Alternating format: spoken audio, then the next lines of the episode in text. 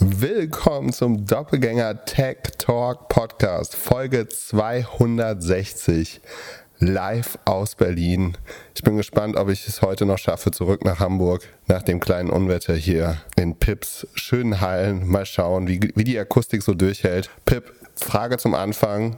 Lieber ein Kampf mit Mark Zuckerberg oder mit dem U-Boot ein bisschen zu der Titanic fahren? Was würdest du als dein nächstes Hobby gerne anfangen? Auf beides wenig Bock, ehrlich gesagt. Also ich würde natürlich den Kampf nehmen, aber also auch, auch auf den würde ich gerne verzichten. Es wird wieder eine kleine Sommerloch-Folge mit sehr vielen News. Er, er meint Gossip. Ich glaube keinen Earnings. Und äh, wir fangen an mit dem U-Boot, mit der U-Boot-Thematik. Es scheint ja wirklich groß in den Medien gespielt worden zu sein. Ein kleines Boot mit fünf Insassen konnte, sollte zur Titanic runterfahren. Ähm, weißt du noch, wann die Titanic gesunken ist? 1913. 1912? Oh, nicht schlecht. Also es war geraten, ich habe das Datum noch nie gewusst. Aber ich wusste, dass, ich dachte mir, dass es dass während des Ersten Weltkriegs man sowas bestimmt nicht gemacht hätte. Und das ungefähr äh, Anfang des 20. Jahrhunderts war. Und könntest du einem Achtjährigen erklären, wo die Titanic in etwa untergegangen ist? Ich, oh, ich würde sagen von Neufundland, aber... Ja, das ist das, was du gelesen hast, aber nee, wie, das, das, wie würdest du denn... Hinterkopf habe. Ich A, im Atlantik, also wir können uns ja, äh, wir, Triangulation. Es war definitiv im Atlantik. So, weil sie sind nicht unten äh, um, wie heißt das, Feuerland, da, Argentinien, da sind sie nicht lang gefahren. Also sie sind, haben wahrscheinlich die straighte Route zwischen was war denn der Bestimmungsort der, äh, der Titanic eigentlich, weißt du das? Äh, von England nach New York. Ja, Dover, oder? Ist sie von Dover gefahren? Wir hätten die Titanic-Folge viel besser vorbereiten sollen, aber ich wusste, dass nicht, nicht unter so um Titanic gehen will. Ich glaube, sie liegt von Neufundland. Ich gucke jetzt mal. Also, ja, also du, wenn du von meinst New du York den Ort, Ort im Sinne von geografisch oder so tiefen. Nee, geografisch. Wie tief das ist, da, da, da, kommen wir später zu. Aber ich würde es erklären mit, zieh eine, eine Linie von New York nach Portugal, also so nördlich nach Porto zum Beispiel, und dann ungefähr ein Drittel auf der New York-Seite, auf der amerikanischen Seite. Also mitten im Atlantik, wo eigentlich wenig ist. Natürlich Neufundland so nördlich wird ernannt, aber schon, äh, ja, mitten im Nirgendwo. Und dort gab es eine Firma, oder die Firma gibt es immer noch, die angeboten hat, dass man da runtertauchen kann. Das habe ich bis Anfang dieser Woche gar nicht gewusst, dass man das machen kann. Ich wäre nie auf die Idee gekommen, das auch nur annähernd zu denken, dass das möglich ist. Das geht wohl, wie viel Meter runter? 4000 Meter, 3800 Meter zu diesem Wrack. Was jetzt letzte Titanic-Quiz-Frage? Wann wurde das Wrack gefunden? 1963. 85. So spät erst, wow. Und äh, ja, äh, also da kann man runtertauchen. Und das haben jetzt ein paar Leute gemacht. Äh, es ist leider nicht so gut gelungen. Ähm, also man hat jetzt sehr, also eigentlich Sonntag sind sie los. Und dann hat man die komplette Woche versucht, sie zu finden. Hat richtig verschiedene Gefährte aufgefahren und jetzt kam raus, dass das Ding eigentlich implodiert ist, schon am ersten Tag. Und, das finde ich eigentlich die krasse News dort, dass sie das eigentlich schon wussten, aber trotzdem die Leute irgendwie äh, diese Such... Also äh, man liest so ein bisschen jetzt raus. Wie, die wussten das schon? Die US-Marine hatte wohl bereits am Tag eines Verschwindens Hinweise auf eine Implosion des Tauchboots. Die Informationen wurden aber zunächst nicht öffentlich gemacht. Da gab es übrigens äh, Online-Seiten, wo man drauf wetten konnte, ob das gefunden wird oder nicht. Äh, Wahnsinn. Dann ist das spannend, dass die News eigentlich schon raus waren. Also ich habe mich dazu schon auf Twitter geäußert und mir wurde darauf hingewiesen, dass es mir an Pietät mangelt. Also ich, das ist natürlich eine Tragödie, Tragödie für die äh, und Jan hat mir verboten oder ihr beide habt mir verboten, Sonar-Sound einzuspielen, damit der Beginnmusik von Das Boot äh, zu starten, die Folge. Ähm, das ist natürlich eine Tragödie für die, für die Familien, äh, die tun mir auch leid. Aber ansonsten halte ich das für einen relativ unforced error, also dass man sich einigermaßen freiwillig in so eine Gefahr begeben hat, wortwörtlich zu Tode gelangweilt sein muss, um vier, also 12.000 Fuß in, in, die See zu fahren. Ne? Also es ist eine komplett tödliche Zone, deswegen, also implodiert heißt quasi auch das ist natürlich implodiert, weil der Druck dort so hoch ist, dass es alles zerquetschen würde. Und man kann auch davon ausgehen, dass die sehr schnell äh, gestorben sind. Und wahrscheinlich ist es vielleicht sogar angenehmer, als wenn die Luft nach und nach ausgeht.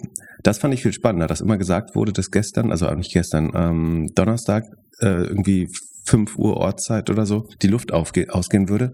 Das ist ja nur unter der Prämisse, dass alle fünf Personen leben. Ne? Man, man kann die, die, den Sauerstoff ja deutlich verlängern, äh, sagen den, die Sauerstoffreserve, ähm, wenn man unter möglichst wenig äh, Energieaufwand die, die Verbraucher, äh, die Anzahl der Verbraucher senkt.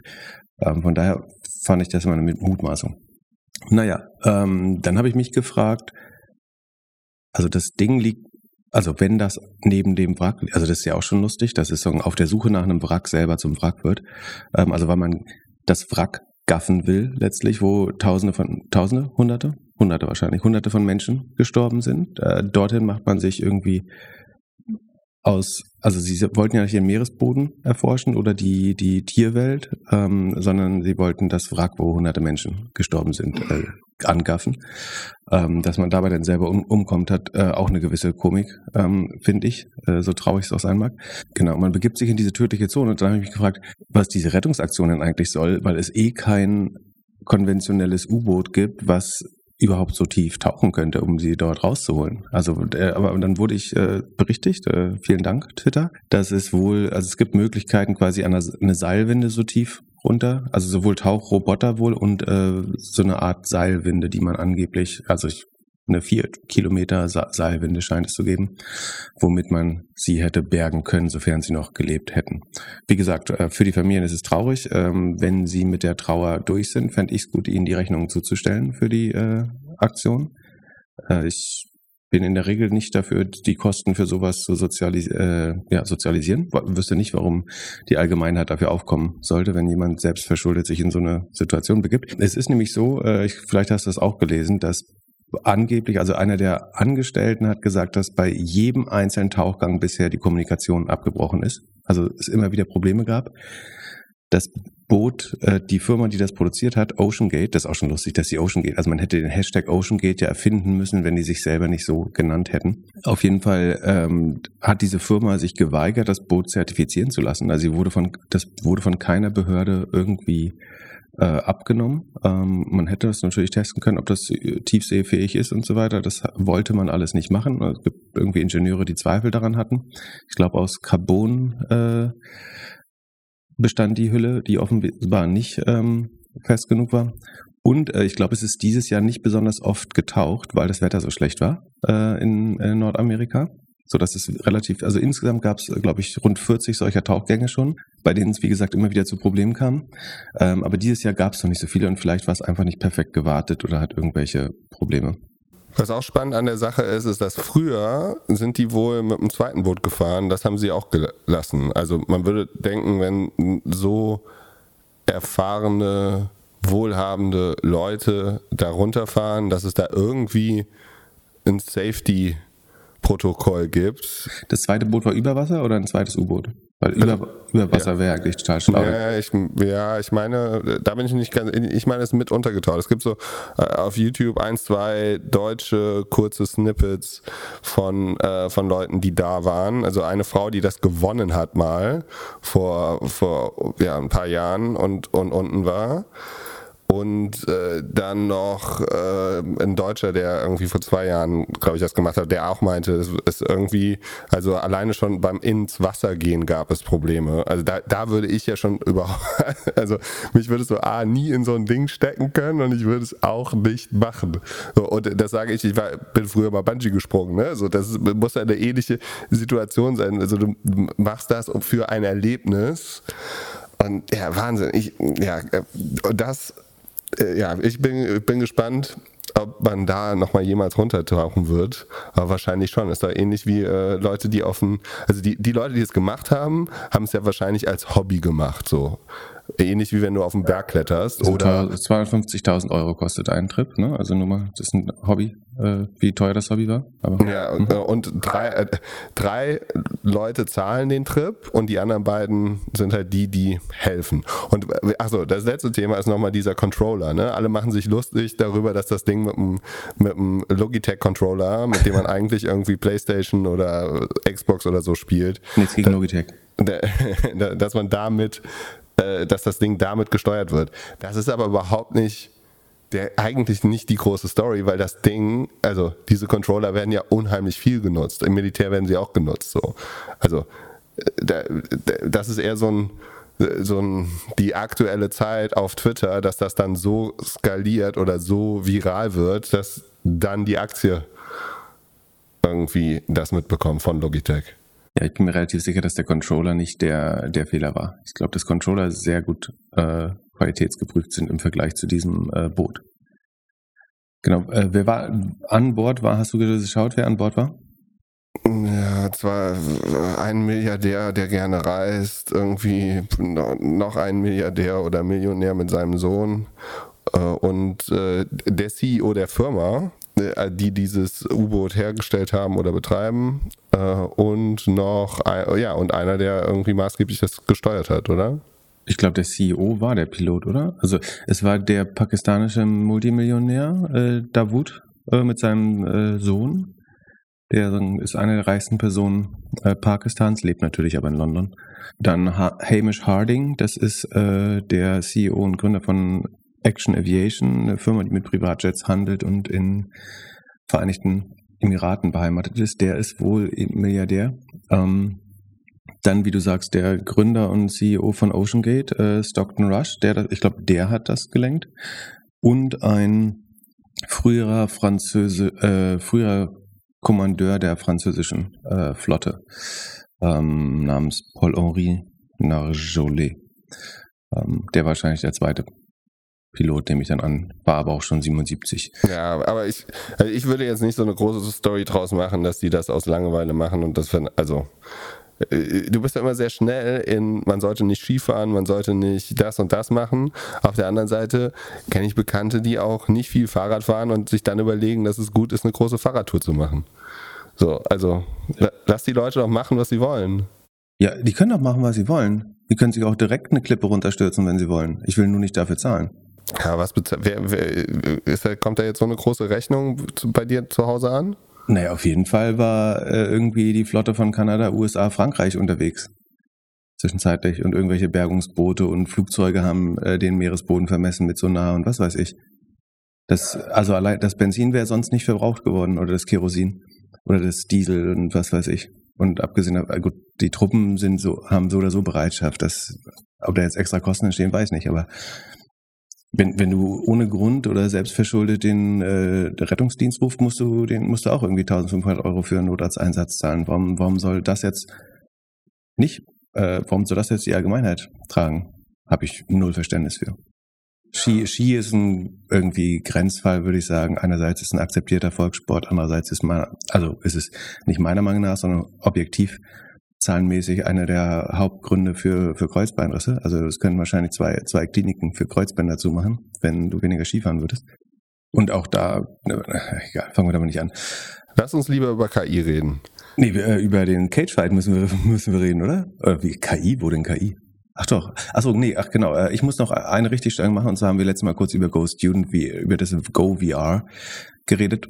Da ging es um äh, die, die, das Startup Go Student oder Grown Up Go Student, was eine virtuelle Lernumgebung geschaffen hat, die sie äh, ganz spannend fanden. Und dann, wir haben schon angedeutet, dass es keine entweder, also sagen, mein Take war, ich glaube, schlauer wäre es, das alles mit AI zu machen, statt jetzt auf VR zu setzen. Wir haben aber auch gesagt, dass das wahrscheinlich keine Entweder-Oder-Entscheidung ist, sondern sowieso eine und auch. Und darauf, wir wurden äh, von GoStudent freundlicherweise darauf hingewiesen, dass sie auch sagen, an dem Thema AI schon seit längerem Antwort, äh, arbeiten und äh, dazu auch schon eine Pressemitteilung rausgegeben haben äh, zuvor. Die kann man sich gern äh, durchlesen, wenn man mag. ich finde das nicht besonders konkret beschrieben, äh, was sie jetzt genau mit AI machen, sondern nur, dass sie was mit AI machen. Aber äh, wie gesagt, also es heißt, dass sie Go VR machen, heißt nicht, dass sie nicht auch an AI arbeiten. Im Gegenteil, sondern sie haben explizit gesagt, dass sie das auch tun, weil es ja, äh, wie schon dargestellt, einigermaßen offensichtlich ist. So, ähm, dann äh, Kurze Werbeunterbrechung. Unseren heutigen Sponsor Notion nutze ich jeden Tag für meine Podcast-Notizen. Angefangen habe ich mit einem Dokument pro Folge. Heute habe ich für jedes Thema bzw. jede Firma ein Dokument, welches ich immer wieder erweitere. Somit habe ich über die Jahre eine Datenbank mit allen Doppelgänger-Themen aufgebaut. Und jetzt mit der Notion KI kann ich mich noch besser vorbereiten, weil ich die Notion AI einfach Fragen zu meiner persönlichen Doppelgänger-Datenbank stellen kann. Notion ist ein Ort, an dem jedes Team schreiben, planen, organisieren und die Freude am Spielen wiederentdecken kann. Notion vereint deine Notizen und Dokumente an einem einzigen Ort, der einfach und schön gestaltet ist und in dem KI direkt integriert ist, ohne separates KI-Tool oder zusätzliche Browser-Tabs. Probiere Notion kostenlos aus, gehe einfach auf notion.com/dg für Doppelgänger, alles kleingeschrieben, notion.com/dg und beginne deine Ideen in die Taten umzusetzen. Und durch die Verwendung unseres Links unterstützt du zusätzlich unsere Show. notion.com/dg. Viel Spaß mit der weiteren Folge. Werbung Ende. Ab zum äh, Vögelverein, hätte ich mal gesagt, wie, wie nennt es immer, Taubenverein? Da gibt es wieder äh, großen Spaß. Äh, also so nicht nur, dass äh, Elon Musk und Mark Zuckerberg sich gegenseitig Schläge androhen, sondern äh, etwas früher in der Woche hat Elon Musk äh, zum Besten gegeben, dass die Worte äh, Cis und Cisgender jetzt bei Twitter als Schimpfwörter äh, gel gelten. Ähm, oder was die genaue Übersetzung von Slur? Warte mal, das müssen wir mal äh, kurz. Verunglimpfung. Es ist also eine Beleidigung. Cis heißt, äh, ist eine Bezeichnung dafür, dass man äh, also quasi geschlechtskongruente Menschen, also die sich so identifizieren, wie sie, also ich bin kein Experte dafür äh, und ich benutze diese Worte auch selber nicht, aber das sind gleich Menschen, die sich mit dem Geschlecht identifizieren, mit dessen Merkmalen sie geboren sind, wenn ich es richtig verstanden. Also du hast ähm, einen Pipi-Mann und du identifizierst dich bis heute noch als Mann und damit bist du ein sogenannter Cis-Mann, wenn ich es richtig verstehe. Gleichermaßen wärst, sagen, hättest du einen Uterus und äh, würdest dich als Frau identifizieren, wärst du eine Cis-Frau nach meinem Verständnis. Der Beschützer der, frei, der, der freien Rede hat jetzt ausgerechnet diese Bezeichnung, äh, sozusagen, wenn die jemand an den Kopf geworfen werden, der selber das nicht möchte. Also wenn du sagst, wenn du nicht möchtest, äh, wenn du darauf bestehst, dass du ein Mann bist und kein Cis-Mann, dann darfst du quasi sagen, du wurdest beleidigt. Äh, und dann kann es zu Sanktionen kommen auf Twitter für den, der dich so bezeichnet hat. Okay, kann es sein, dass er damit sehr viel beleidigt worden ist und es deswegen bannt? Ganz ehrlich, also man kann sich den Hintergrund äh, durchlesen. Ich glaube, es geht darum, dass es was ist, was man über einen anderen sagt, der das aber sozusagen nicht akzeptiert als ein Konzept äh, in seiner Welt, nämlich für Menschen, für die es nur zwei Geschlechter gibt ähm, und sagen, dass das irgendwie überflüssige Gender, bla bla, gaga ähm, Verleumdung sind. Und warum jetzt ausgerechnet das ähm, dann von den Community Guidelines ähm, als Beschimpfung äh, eingestuft werden soll, ist mir ehrlich gesagt, oder als Ver Verleumdung, ist mir nicht so 100 äh, Prozent klar, äh, ehrlich gesagt. Weil, äh, wenn, vor allen Dingen, wenn du es damit vergleichst, was ansonsten alles okay ist, offenbar auf Twitter. Und es spielt natürlich irgendwie mit der generellen Unzufriedenheit mit äh, allen möglichen Gender-Debatten weiß nicht, ob das schlau ist, sich da jetzt auf die Seite zu stellen und das damit quasi äh, zu, zu outlawen auf Twitter. Aber naja, kommen, kommen wir zum äh, lustigeren Thema. Ist ähm, der Grund, warum es zu der Konfrontation kam zwischen Mark Zuckerberg und ähm, Elon Musk, war, dass äh, Instagram einigermaßen offiziell sein eigenes, sein eigenen, seine Twitter-Alternative, äh, Threads oder wie die heißt, angekündigt hat. Ähm, dazu hat Elon Musk äh, Stellung genommen, äh, in, in dem er, was war eigentlich der Ursprungstweet? Ähm, also ein äh, Journalist hat angekündigt, dass Meta den Twitter-Rivalen Threads ähm, ankündigt Daraufhin hat Elon Musk gepostet, I'm sure Earth can't wait to be exclusively under Th Zuck's thumb with no other options. Um, at least it will be sane, was worried there for a moment. Also er sagt, äh, die, die Erde kann sicherlich nicht darauf warten, äh, dass das Netzwerk auch noch unter Zuckerbergs ähm, Daumen stände und es keine anderen Option, Option, Optionen als Metanetzwerke mehr, mehr gäbe. Daraufhin antwortete jemand, äh, sei, sei lieber äh, vorsichtig, Elon Musk. Ähm, ich habe gehört, dass er jetzt Jiu-Jitsu macht. Also Mark Zuckerberg, du hast glaube ich schon mal erzählt, ne? so, sein neuestes Hobby dieses Jahr ist Martial Arts und brasilianisches Jiu-Jitsu. Ähm, also eine Art von Kampfsport oder Verteidigungssport. Ähm, daraufhin hat Elon Musk dann geantwortet, I'm up for cage match if he is, lol. Ähm, also er wäre für einen Käfigkampf zu haben, äh, wenn Zuckerberg das wäre. Worauf der dann äh, auf Instagram geschrieben hat, also hat einen Screenshot dieses Post gemacht und gesagt, send location. Ähm, also sag mir einfach, wo es losgehen soll, äh, frei übersetzt. Und ja, ich glaube, Elon Musk hat sich mal wieder in ein äh, in ein Thema rein. Also das letzte Mal, als er ähm, einen dummen Spruch gemacht hat und nicht lange überlegt hat, hat ihn das 40 Milliarden gekostet und er hat sich Twitter eingehandelt. Ähm, jetzt könnte es ein blaues Auge geben. Nämlich, also ich bin mir 100% sicher, dass er sich daraus äh, reden wird. Wie gesagt, Mark Zuckerberg ist wahrscheinlich gerade so fit wie noch nie in seinem Leben. Elon Musk scheint mir, hat zwar ein bisschen Gewicht verloren zu haben, zwar wieder, aber äh, er ist, was man sagen muss, Elon Musk deutlich größer. Ne? Zuckerberg ist, glaube ich, nur 1,70 groß, also relativ klein. No hard feelings für, für kleine Menschen, aber er ist 1,70, während Elon Musk 1,87 ist, angeblich 85 Kilo wohnt, erwägt, äh, das, so sah das auf den letzten Bildern. Also ich bin selber 1,87 und ich weiß, wann ich mal 85 Kilo gewogen habe. Da sah ich anders aus als Elon Musk. Also ich würde ihn eher auf äh, 98 bis 105 Kilo schätzen. Aber äh, das werden wir vielleicht beim, beim Wiegen dann rausfinden für den Kampf. Glaubst du, dass Elon Musk das durch, also wie gesagt, äh, Mark Zuckerberg ist dafür zu haben, offenbar. Äh, glaubst du, dass Elon Musk das durchziehen wird bis zum Ende, so wie Twitter.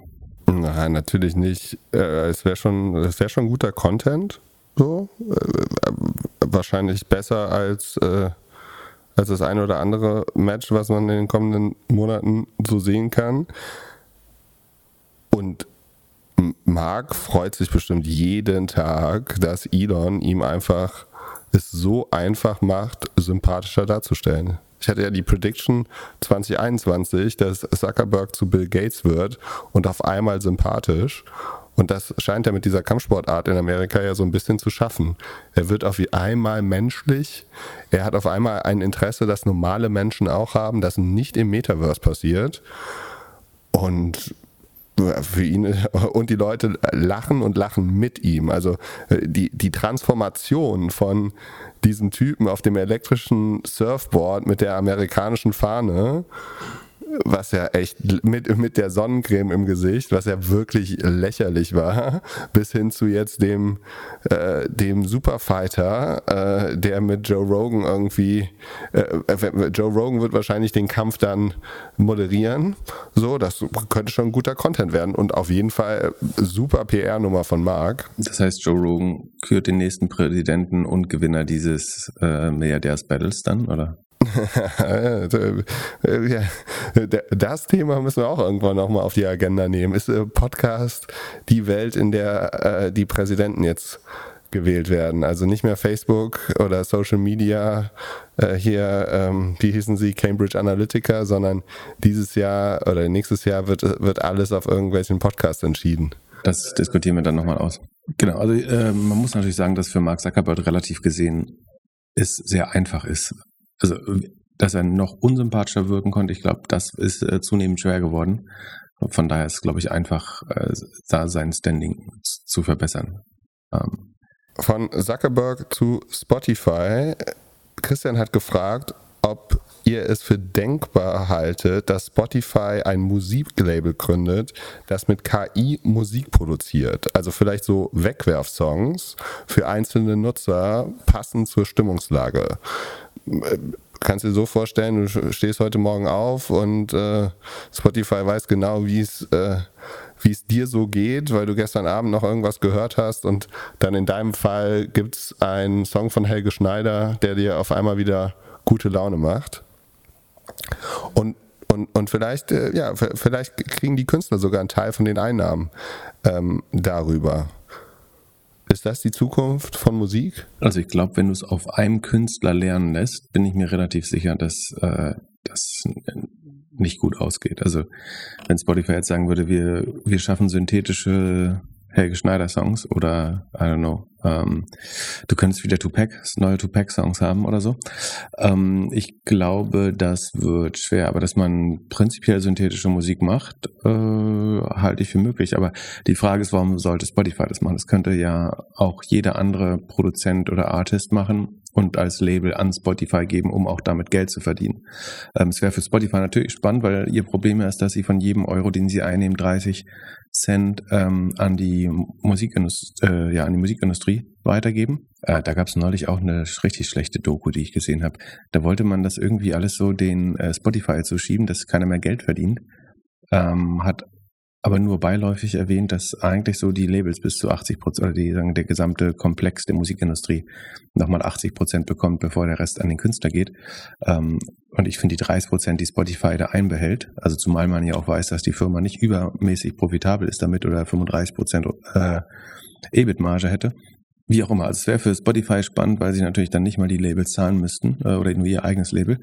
Ähm, das heißt, die Rohmarge würde von 30 äh, Sekunde von, ja, von 30 habe ich gesagt, sie zahlen 30 Cent an die Label, äh, 30 Prozent Labels, natürlich Quatsch. Sie behalten 30 Prozent und zahlen 70 Prozent an die Labels. Ähm, und davon wiederum bekommen Künstler dann zwischen 10 und 20 Prozent, würde ich schätzen. Also ihre Rohmarge würde von 30 Prozent auf ähm, ja, 95 Prozent steigen, weil sie es nicht mehr teilen müssen. Aber wie gesagt, genauso könnte die Industrie, Musikindustrie das selber auch machen und sagen, ich Speise, künstliche Musik, oder man kann, man braucht nicht, man braucht nicht mein Label dazu. Es kann sich ja eigentlich jeder mit Spotify verbinden. Und genau das machen. Wo du natürlich Probleme bekommen würdest, ist, wenn du, wenn du das so benennst wie die Originalkünstler und den Eindruck erwächst, dass das echte Songs wären von den Künstlern. Das geht nicht. Aber du könntest vielleicht einen Dr. Dro machen oder einen, einen T-Pack, äh, weiß nicht. Ähm, Three-Pack. Three-Pack. Ich glaube schon, dass das sicher kommen wird. Ich glaube nicht, es wird von Spotify kommen, ehrlich gesagt. Obwohl das, das Rational sozusagen, dass es für die Margensituation von Spotify ganz super wäre, ähm, das, das stimmt schon. Ich würde die Innovation aber eher von irgendwelchen Startups erwarten oder kleinen, agilen Labels, die damit experimentieren. Was dann dazu führt, dass Spotify, die ja sowieso schon ein Discovery-Problem haben, komplett geflutet wird mit Inhalten. Also, also ich bin gerade nur am überlegen, wie viele Leute ich getriggert habe, weil ich Three Pack und nicht Three Pack gesagt habe.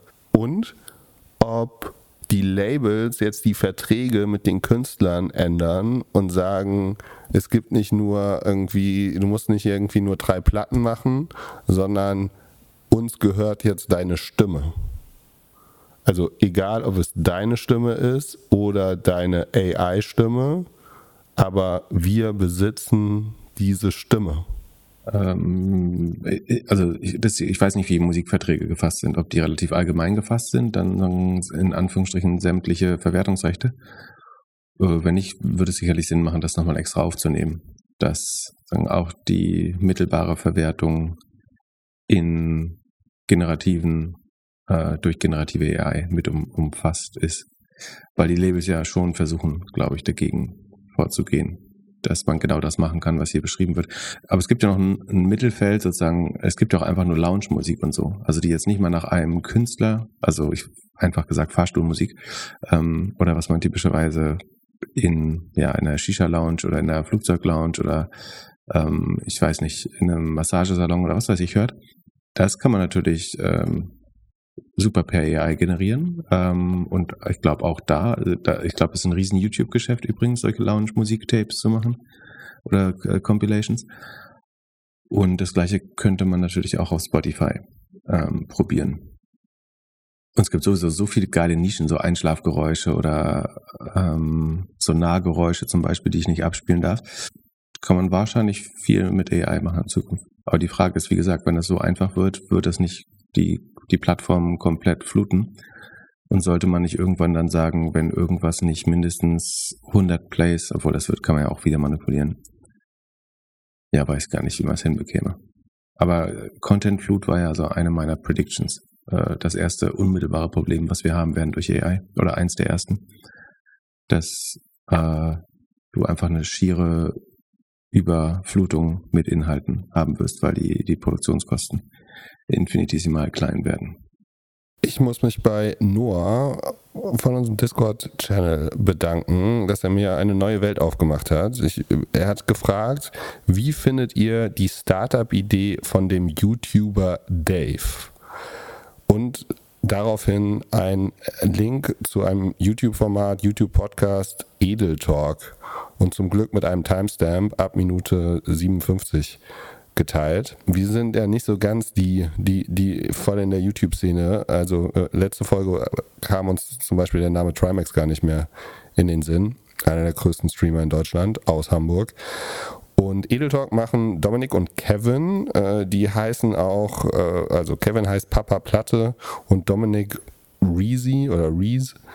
Ähm, haben so ja, 650.000 Subscriber auf YouTube oder 87, 88 Subscriber und gehen wohl beide bald zu Seven vs. Wild. Weißt du, was Seven vs. Wild ist? Ähm, ja, da gehen so Überlebenskünstler in ein, äh, weiß nicht, Dschungelwald, einsame Insel und müssen sieben Tage überleben in der Wildnis mit, ich glaube, sieben Tools. Sind sieben Tage, sieben Tools, sieben, äh, so, sieben YouTuber. Ja. Ich, äh, ich hoffe, dass die, die nächste Runde nicht sein wird, dass irgendwie sieben Leute in ein U-Boot müssen. Aber ja, es geht ums Überleben. Und äh, die haben Dave, einen YouTuber, äh, der eigentlich David heißt, mit 945.000 Abonnenten interviewt. Und Dave müsst ihr euch so ein bisschen vorstellen, macht so auf Deutsch Experimente, würde jetzt sagen im Mr. Beast-Style ein bisschen, aber das möchte ja jeder auf YouTube sein. So, er macht schon gute Formate, unter anderem witzig. Witziges Format ist, er testet ähm, Hülle der Löwen-Produkte und gibt denen dann Bewertungen und so. Und am Ende des Podcastes ähm, erzählt er von seiner Startup-Idee. Also die reden halt so ein bisschen über, über Startups und ähnlich wie wir finden sie so Food-Startups vielleicht nicht ganz so gut. Und äh, die Frage ist immer so, ja, funktioniert das Produkt nur, weil du die Reichweite da als Influencer hingibst oder ist das halt wirklich ein super Produkt? Und äh, Dave erklärt dann ähm, äh, sein Produkt. Und weißt du, was Fortnite Creator Code war? Also weißt du, was Fortnite ist und was der Creator Code war oder ist? Äh, Fortnite ist ein Spiel, was inzwischen äh, gehört es auch zu Microsoft? Nee, wer hat es gekauft? Äh, weiß ich nicht mehr. Aber äh, Fortnite ist ein Spiel, wo man so, ähm, so als Open World, glaube ich, und man kann die Welt selber verändern, richtig? und lustige Sachen machen. Ja, und äh, da gab es so, so ein super äh, Affiliate-Programm, was, was unglaublich gut funktioniert hat. Und was Dave jetzt baut mit zwei, drei Leuten, die gerade ihre Jobs dafür gekündigt haben, ist eine Plattform für alle Shops, wo es ein Cashback gibt und ein Affiliate. Also stell dir vor, du äh, als Creator, zum Beispiel Pip, kann ich jetzt in einen Online-Shop geben und als Gutscheincode PIP eingeben. Dafür bekomme ich als Käufer einen kleinen Discount. Du bekommst eine Provision, weil ich das gekauft habe und die Plattform bekommt auch ein bisschen was. Und das würde halt überall funktionieren. Äh, und ja, es hätte so einen, so einen schönen Kreislauf, je mehr Creator auf der Plattform sind, umso mehr Reichweite würde es geben. Und dann könnte das Unternehmen auch noch bessere Deals mit den mit allen Seitenbetreibern geben. Und so wird jeder jeder Influencer jeder Creator als Marke die dann für immer mitverdienen kann mit ihrer Community.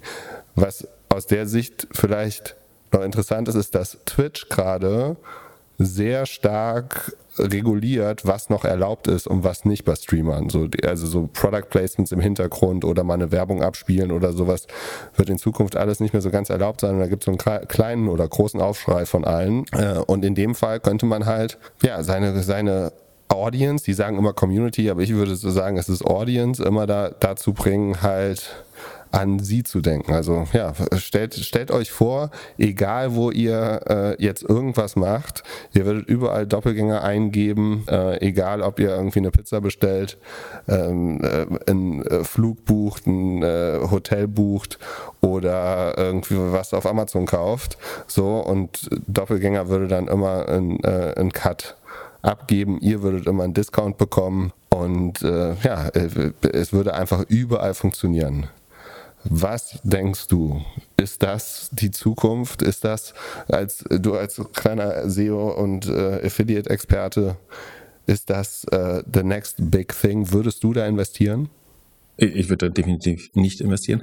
Ähm, also das, was du Affiliate nennst, nennt man quasi das Prinzip, dass ich als Influencer Werbung für was mache und ich bekomme irgendwie 5% Umsatzbeteiligung an einem Kauf, den ich auslöse. Das, das nennt man Affiliate Marketing, weil sozusagen eine befreundete Stelle oder eine äh, ja, befreundete Stelle Werbung, pro provisionsbasierte Werbung äh, für etwas macht. Und das klingt jetzt so ein bisschen so, als wenn die Influencer jetzt auch nach und nach die, die Entwicklung der Affiliate-Marketing-Branche mit allen Höhen und Tiefen äh, nachvollziehen wollen. Also einfach gesagt kann man sagen, was die machen, äh, gibt schon, das heißt Cookie Dropping. Also ich markiere jeden Nutzer mit meinem Cookie und will einfach für alles, was der kauft, in Zukunft äh, Provision bekommen. Das hat für zumindest für die ähm, Advertiser, also die Shops, die die Umsätze am Ende generieren, ähm, nicht nicht so viel Sinn gemacht in der Vergangenheit, weil es einfach nur zu Free-Riding führt. Und so ist das ja auch hier. Also, wenn, also ich verstehe, um, nur noch, um das nochmal zu verstehen. Also, der Influencer sagt, wenn du da und da was kaufst, gib den Code ein. Damit kriegst du einen Discount, richtig? Mhm. Ähm, dann bekommt der Influencer zusätzliches Geld, also eine Provision. Mhm. Und der Shop kriegt die Umsätze quasi. Ähm, genau. Okay. Also, das würde ja dazu führen, dass am Ende auf jede Bestellung also würde, wenn das funktionieren würde, dann würde der Shop irgendwann auf jede Bestellung äh, Provision zahlen müssen, äh, was sinnlos ist. So, das hat die Affiliate-Branche, also der schlauere Teil der Affiliate-Branche ja nach und nach gelernt, dass es wenig Sinn macht, jeden Sale mit einem Gutschein äh, zu, zu incentivieren, sondern dass man versucht, neu, nur Neukunden oder nur größere Warenkörbe oder nur gewisse Produktsortimente ähm, sozusagen zu incentivieren mit einem Gutschein und dass man eben nicht der breiten Masse für jede Bestellung Gutschein gibt. Äh, also würdest du jetzt, sagen wir mal, du machst das bei Lieferando, du bekommst immer ein Euro off oder mal 10% off, ähm, plus die Provision an den Influencer. Das, das kann nicht funktionieren, wenn ich bei jeder Pizza bestelle, das einfach eingebe. Du kannst sagen, okay, ist ein Loyalty-Programm dann. Du kannst die Provision ein bisschen niedriger setzen, so wie bei Cashback-Programmen. Das ist ja eine, ist ja eine Mischung zwischen, oder Cashback ist ein Affiliate-Prinzip. Ne? Die Frage ist dann, wollen die das verkaufen, als ich generiere mehr Umsatz für, die, für dich? Das wäre eine Variante, das ist, was Influencer im Moment ja hauptsächlich machen. Oder ich kreiere Loyalität für dich. Das heißt, man würde eher ein bis drei Prozent geben, äh, das aber dann wirklich auf jede Bestellung. Aber dafür gibt es ja mit Payback und so schon Netzwerke auch. Aber Payback zu disrupten könnte doch Sinn machen. Also ein cooles, kann, mobiles, kann neues, junges Payback kann doch auf jeden Fall Sinn machen. Weil, also ich bin beispielsweise kein Payback-Kunde, so interessiert mich einfach nicht. Aber wo, worin liegt die Leistung des, des äh, Influencers? Ist doch vollkommen egal, ob ich den Code Doppelgänger, den Code Trimax oder Dave oder was weiß ich nehme.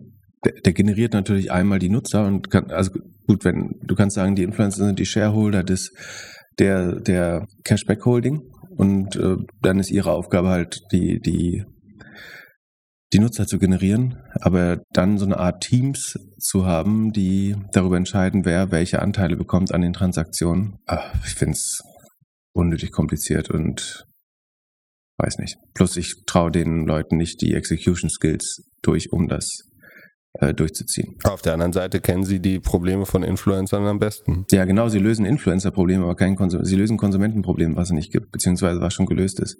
Und sie versuchen nur ihr eigenes Monetarisierungsproblem zu lösen. Das heißt aber nicht, dass es eine marktgerechte Idee hat, die Product Market Fit hat, weil weder die Advertiser, also die Shops und Leistungsanbieter, die jetzt schon einmal von der Affiliate-Branche über 20 Jahre vergewaltigt worden sind und gerade erst lernen, wie man das nachhaltig steuern kann, ähm, die, die warten nicht darauf, dass jetzt äh, die, die nächsten Parasiten kommen, die von jedem Umsatz äh, was abbekommen wollen. Auch die Konsumenten, wie gesagt, für die ist das Problem gelöst.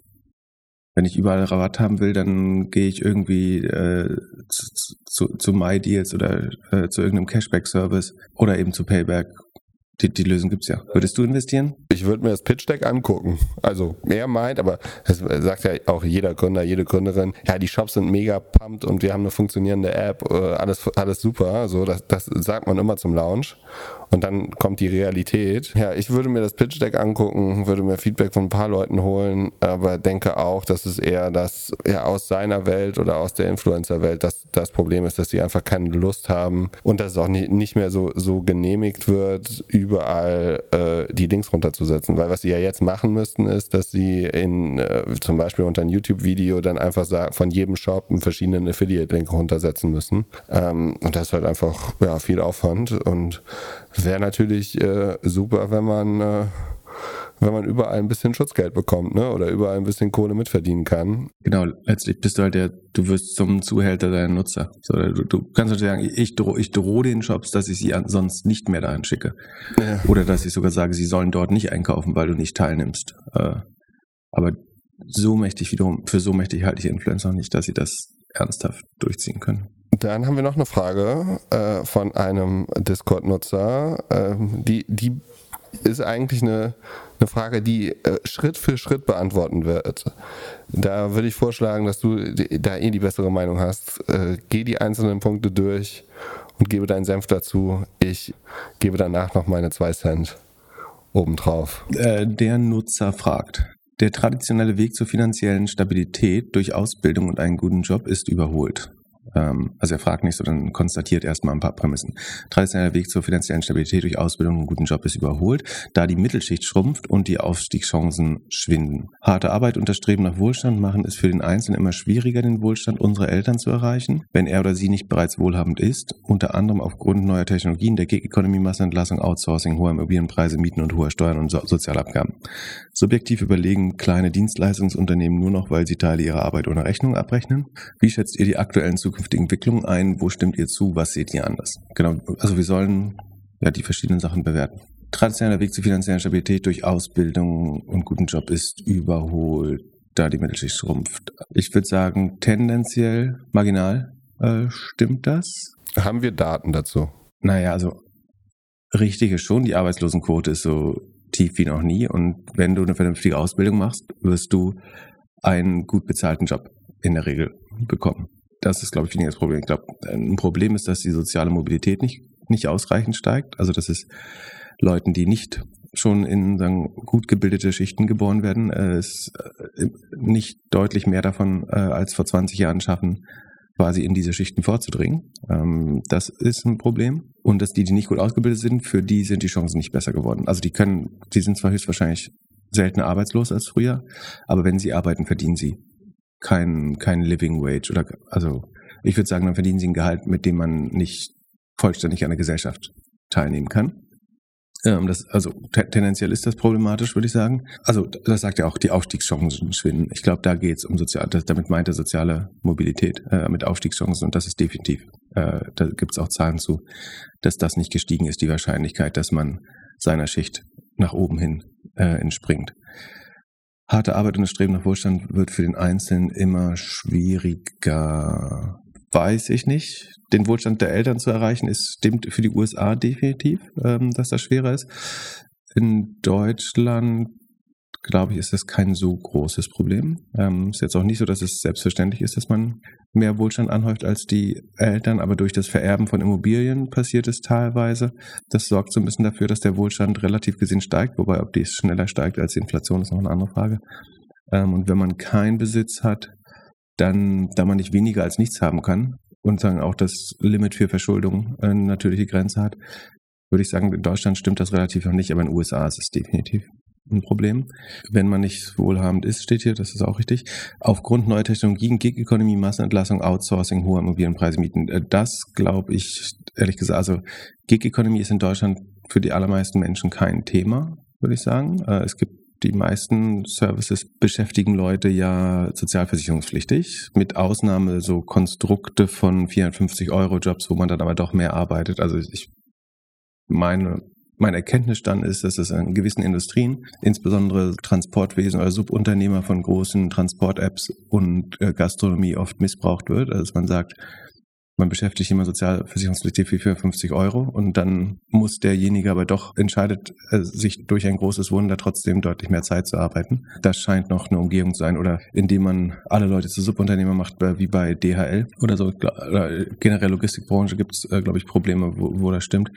Ähm, ansonsten würde ich sagen, ist auch Gig Economy nicht so ein typisches Problem für Deutschland, sondern eher das, naja, dass man versucht, das, den Mindestlohn zu umgehen. Das gibt es schon, ist auch problematisch. Massenentlassung sehe ich überhaupt nicht als problematisch in Deutschland, äh, ehrlich gesagt. Der Arbeitsmarkt kann fast jeden aufnehmen, gerade der fähig ist zu arbeiten ähm, und das will. Gut, also ich glaube, das letzte größere Problem waren wirklich so die Kohlekumpels oder werden Kohlekumpels sein, die vielleicht relativ alt sind, ähm, nur noch begrenzt weiterbildungsfähig. Ansonsten glaube ich, auch die könnten im Arbeitsmarkt wieder halt finden. Frage ist wie mobil ist man noch. Aber ich würde sagen, Massenentlassung ist in Deutschland kein großes Problem, ehrlich gesagt so. Ähm, weil der Arbeitsmarkt einfach so gut ist wie noch nie für die Anbieterseite von Arbeit. Outsourcing stimmt teilweise, würde ich sagen. Und hohe Immobilienpreise und Mieten ist schon ein Problem, würde ich sagen. Also, dass das schon äh, eventuell schneller steigt als die Löhne, das ist in manchen Städten ein, ein Problem so. Äh, subjektiv überlegen kleine Dienstleistungsunternehmen nur noch, weil sie Teile ihrer Arbeit und Rechnung abrechnen. Da gibt es, glaube ich, auch viele, auch das muss man, glaube ich, differenzierter sehen. Ich glaube, äh, im Handwerk hat man wenig Probleme damit. Ähm, was nicht heißt, dass man nicht trotzdem irgendwann äh, am Wochenende eventuell noch für Schwarzgeld arbeitet, teilweise, aber ich glaube, man kann mit Handwerk gutes Geld verdienen äh, inzwischen. Das wird sich eher noch ver verbessern in Zukunft. Dann gibt es aber doch irgendwelche Zweige, vielleicht auch Gastro. Ähm, ja, weiß nicht, ob man das nicht ohne Schwarzgeld auch hinbekäme, aber sehe ich auch ein bisschen schwarz gemalt. Ähm, aber was war jetzt die Grundthese eigentlich dahinter? Dass der traditionelle Weg zu finanzieller Stabilität. Ich glaube, das das sind irgendwie Hypothesen, die teilweise nachvollziehbar sind, teilweise zumindest für mich weniger. Ich glaube, das größere Problem ist eigentlich, also teilweise ist das problematisch, aber das größere Problem ist eigentlich die, die Rentenlücke, dass das nicht mehr gelöst ist. Also dass die Leute, die jetzt eventuell prekär beschäftigt sind, dass sie definitiv nicht das Geld haben, um zu sparen und Geld für die, für die Rente zurückzulegen. Und diese Leute aber höchstwahrscheinlich auch nur noch eine wirklich desaströse Mindestrente bekommen werden in Zukunft, wenn überhaupt, weil unser Sozialsystem halt auf ähm, Umlage setzt äh, und nicht auf, äh, sagen nicht auf einen Fonds und äh, langfristige Anlage des, des Geldes. Das heißt, wer sich nicht selber äh, mit Altersvorsorge versorgt, hat in Zukunft ein Problem. Und das können natürlich insbesondere die nicht, die wenig verdienen. Also Leute, die hier zuhören, überlegen vielleicht, ob sie 100, 200 oder 500 Euro im Monat in äh, ihren MSCI World Fonds automatisch überweisen jeden Monat es gibt aber auch einfach, äh, die, die Mehrheit der Menschen in Deutschland äh, hat nicht die Rücklagen, um 50 Euro im Monat zu sparen für, für eine Altersvorsorge. Und mit 50 Euro wird schon relativ schwer, glaube ich. Und da, das halte ich ehrlich gesagt für das, für das größere Problem. Ich glaube, der Arbeitsmarkt ist relativ solide. Finde es auch gut, dass AI die Produktivität erhöht und eventuell äh, dafür sorgt, dass der Arbeitsmarkt sich ein bisschen umverteilt. Das wird so kurzfristig so ein bisschen Verwerfung geben, sicherlich. Outsourcing, sorgt am Ende dafür, dass das Preisniveau halbwegs ordentlich, also ohne Outsourcing, also sprich würden wir unsere Leute nicht aus China, äh, unsere Güter nicht aus China beziehen, hätten wir wahrscheinlich eine ganz andere Inflation äh, nochmal. Also irgendwo profitiert man auch, dass alles billiger wird und irgendwie das Telefon ähm, immer noch relativ günstig ist, das einfachste und der, der Fernseher mal günstiger wird und der Computer. Ja, da, ich, ich sehe das alles komischerweise nicht so schwarz. Obwohl man muss schon mal sagen, also in, in den unteren Schichten äh, gibt es viele dieser Probleme. Eben schon. Aber ich sehe, das Hauptproblem mangelnde, finde ich, ist mangelnde Sozi äh, soziale Mobilität, also der Aufstieg in höhere Schichten, sei es Bildung oder Einkommen, ähm, was sehr halt stark zusammenhängt auch. Und die, die, die Rentenlücke, das sind die zwei größeren Probleme, glaube ich. Wenn die, also wenn man das löst, kriegt man die anderen vielleicht auch ganz gut im Griff. Ja, der Späti-Verkäufer von Felix Lobrecht würde sagen, viel Arbeit, wenig Geld ich glaube, dieses ganze, früher war alles besser. Wenn sowas anfängt, denke ich immer so, nee, auf, auf keinen Fall. Und Streben nach Wohlstand war schon immer schwierig. So, es gibt, also sag mir eine Person, die in der Vergangenheit es irgendwie zu Wohlstand, egal wie du Wohlstand definierst, geschafft hat, die irgendwie nicht mega hart, mega viel gemacht hat. Jede Erbe? Ja, gut, Was nicht heißt, aber das ist für mich kein Wohlstand. Also Erbe ist für mich kein Wohlstand.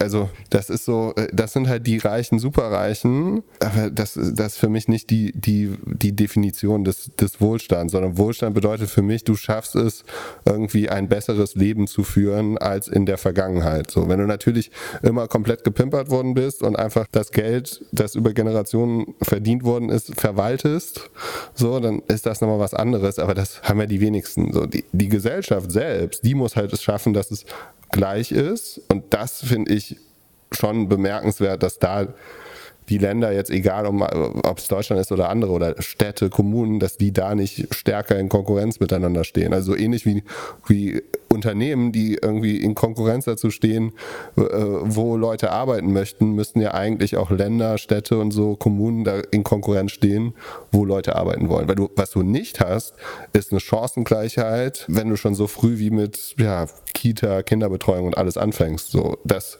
oder, oder mit Sport oder so. Das Beste, was der eigentlich passieren kann, ist, dass Kinder aus allen Schichten zusammen spielen, zusammen arbeiten, zusammen lernen und das halt alles sehr gemischt ist. Aber stattdessen, weil, aber wenn, wenn der Staat oder wenn, wenn es diese Sache nicht gibt und auf einmal alle Leute ihre, ihre Kinder in irgendwie die Privatschulen geben oder Kita oder private Nannies und alles nutzen so, dann geht halt die, geht die Kluft wesentlich auseinander so und die Kinder sehen ja auch keine anderen Vorbilder mehr, ne? Also keine anderen Familien, kein, es ist ja auf einmal alles das Gleiche und da, da würde ich mir irgendwie mehr wünschen oder, oder auch, ja, ich meine, Berlin ist jetzt ein gutes, gutes Beispiel hier. Äh, es wäre wahrscheinlich schon besser für den Wohlstand der kompletten Stadt, wenn es hier mehr Fahrradwege geben würde und man vielleicht auch mal auf einen einzigen Parkplatz verzichten würde, so. Das sind alles kleine oh, Sachen. Wie hast du das Thema noch reingesneakt in die äh, Agenda? ja, aber es ist ja, es ist ja tatsächlich so. so ich meine, das Auto ist ein, ist ein Zeichen von Wohlstand und es wird halt überpriorisiert zu allem anderen. Und durch, durch die Fahrräder würde, das, äh, würde es wahrscheinlich wesentlich mehr Chancengleichheit geben wenn alle in der also ich, ich sehe schon das Discord Forum ey Fahrräder für mehr Bildungsgerechtigkeit also äh, ich glaube also richtig ist glaube ich das Problem dass das Problem sehr früh äh, anfängt dass äh, du äh, eventuell eine Zweiklassengesellschaft im äh, Bildungssystem immer früher hast weil Leute eben nicht wollen dass äh, ihr du würdest Leuten empfehlen die Kinder in öffentliche Schulen zu bringen ich will, will gute öffentliche Schulen, die es schaffen. Ob, ob du Leute empfehlen würdest, Kinder in öffentliche Schulen zu bringen, bei die Frage. Ja. Auf jeden Fall. Das heißt, du lebst das auch so vor. Ja. Okay.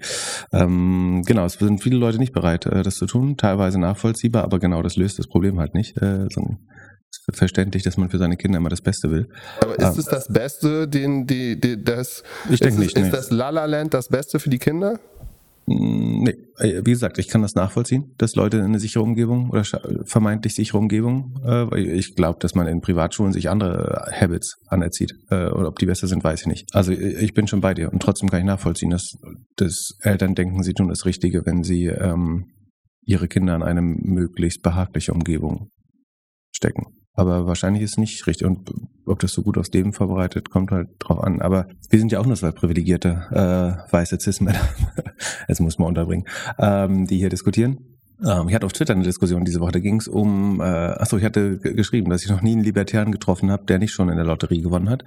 Ähm, also ich glaube, das stimmt natürlich auch nicht exklusiv, aber ist relativ gesehen habe ich das Gefühl, dass Leute immer dann äh, liberal und libertär werden, wenn sie einmal sozusagen in die Bevölkerungsschicht vorgestoßen sind, wo ihnen wenig zukünftige Risiken äh, drohen. Und äh, ich habe noch wenig Leute vom Arbeitsamt demonstrieren sehen für eine liberalere Welt, weil die Frage ist eben, wenn, wenn morgen jeder von uns am, am Geburtenkarussell nochmal dreht und du würdest in eine neue Familie reingeboren werden, irgendwo auf der Welt oder meinetwegen selbst irgendwo in äh, Deutschland mit einem random Geschlecht, random Hautfarbe, random, random IQ und Bildungshintergrund äh, in der Familie. Ich weiß nicht, ob man dann so zweifelt. Man traut sich natürlich zu, dass man auch dann das Beste erreichen würde. Aber ich glaube ganz einfach, ist es nicht, dass, dass nur Leistung zählt. Schön wär's. Ja, haben wir es damit abgeschlossen. Aber äh, du hast gerade über ähm, Konkurrenz, die, die Städte müssen, müssen konkurrieren um die Arbeiter, hast du gesagt. Damit hast du äh, das, in, das gleiche Thema identifiziert wie ähm, Ulf Poschardt von, äh, auf LinkedIn. Der äh, vergleicht nämlich die Länder, äh, die europäischen Länder, äh, hatten ein neues Problem entdeckt, äh, was die, der Großteil der, des Rest des Blätterwalds entgangen zu sein scheint. Da schreibt er, es kann einfach nicht wahr sein, mit welcher Nonchalance über die zentralen Daten der Wettbewerbsfähigkeit in Deutschland hinweggeplappert wird. Kein gutes Zeichen, zitiert dann aus einem Artikel seines Hauses. Da geht es um Lohnstückkosten Deutschlands neue Schwäche im europäischen Vergleich. Also Deutschland wird schlecht geredet. Äh, was schuld ist, wissen wir gar nicht so genau. Er zitiert äh, Griechenland, also Lohnstückkosten sind äh, gemessen an am wirtschaftlichen Output, wie hoch die Lohnkosten sind, die dort hinein äh, fließen. Das, das ich gerade, weil ich sehe, die einzige Person, die ich kenne, die das gut findet, ist Sven Schmidt. äh, bei mir sind es zwei, drei mehr, aber also wie gesagt, Lohnkosten ist der anteilige Lohn an dem, am, am Output der Industrie. Und hier wird dann zitiert, die relativen Lohnstückkosten in Griechenland seit dem Ausbruch der Pandemie 2020 sind die relativen Lohnstückkosten in Griechenland laut der Kommissions, laut den Kommissionszahlen nochmal um 5% gesunken in Italien, Portugal um knapp 3%, Spanien um innerhalb 1% und in Deutschland Hingegen steigen sie in den vergangenen Jahren um 2,3 Prozent. Ähm, also man will insinuieren, weiß ich gar nicht was, dass die Löhne zu hoch sind oder dass wir wettbe nicht wettbewerbsfähig sind, wenn wir den Leuten so hohe Löhne zahlen. Das eigentliche Problem ist natürlich das, was ich in meiner äh, Keynote äh, adressiert habe, nämlich die sinkende Produktivität. Äh, das ist das größere Problem. Äh, ich glaube, die Lohnkosten und sinkende Produktivität Produktivität führt relativ gesehen zu höheren Lohnkosten, muss man auch dazu sagen. Ähm, aber der Grund, also A, es macht, glaube ich, überhaupt keinen Sinn, Deutschland mit Griechenland, Spanien, Italien zu vergleichen. Was der Grund hierfür ist, ist, dass in hochentwickelnden Ländern äh, oder Hochtechnologieländern, könnte man auch sagen, steigen die Lohnkosten fast wie ein gerader Strich über die letzten 20 Jahre. Das wirst du in den USA sehen, das wirst du in Kanada sehen, das wirst du wahrscheinlich in Südkorea sehen, ähm, im, im europäischen Norden wirst du das sehen. Du wirst immer eine Lohninflation ähm, bei Technologie Berufen. Die werden teurer. Entwickler, Produktmenschen, äh, Finanzindustrie, da steigen die Löhne weiter. Ne? Du hast äh, entgegenlaufende Produkte, also theoretisch mit mehr Produktivität könntest du die relativen Lohnstückkosten ein bisschen in Schach halten. Sprich, die Löhne konnten steigen, wenn auch der Output steigt. Das ist ja Produktivität. Das habe ich aber dargestellt, dass die Löhne schneller steigen als der Output. Sprich, bei Rohertrag pro Mitarbeiter bleibt gleich bei Google und Facebook, während die Löhne natürlich sogar stark weiter steigen in der Tech-Branche. Ähm, und das trifft eben hochentwickelte Länder deutlich stärker, während es natürlich so ist, dass Länder, in denen der primäre Sektor, nämlich äh, Rohstoffe, Agrarwirtschaft und Tourismus, Spanien, Italien, Portugal, äh, Griechenland, was hier erwähnt wurde, dass die natürlich viel stärker darunter leiden, dass in der Pandemie zum Beispiel, also da, und wir haben in Deutschland, wie gesagt, eigentlich, also fünf Prozent natürliche Arbeitslosigkeit in Deutschland während du in Spanien, äh, Griechenland so weiter noch eine hohe Jugendarbeitslosigkeit hast. Und natürlich, wenn dann äh, die Ökonomie zusammenbricht während Corona und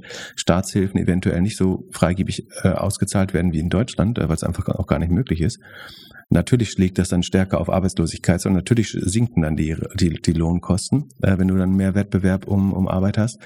Aber Deutschland kann sich ja nicht mit Spanien und Griechenland vergleichen, weder von der, von der Größe noch von, äh, es gibt kaum Industrien, wo wir konkurrieren die Essenz von dem Artikel ist meiner Meinung nach, wir sind nicht, äh, wir sind nicht konkurrenzfähig mit Griechenland und Spanien bei der Olivenproduktion. So ungefähr könnte, könnte man sagen, weil wir äh, keine Arbeitslosen haben. Und wie gesagt, ich finde, also es gibt, glaube ich, ein Grund, warum alle, alle außer Ulf Poschert das übersehen ist, weil es nicht relevant ist. Äh, also das Problem, also steigende Lohnstückkosten ist nicht unproblematisch, aber wenn wir an irgendwas arbeiten müssen, dann ist es äh, die, die Produktivität.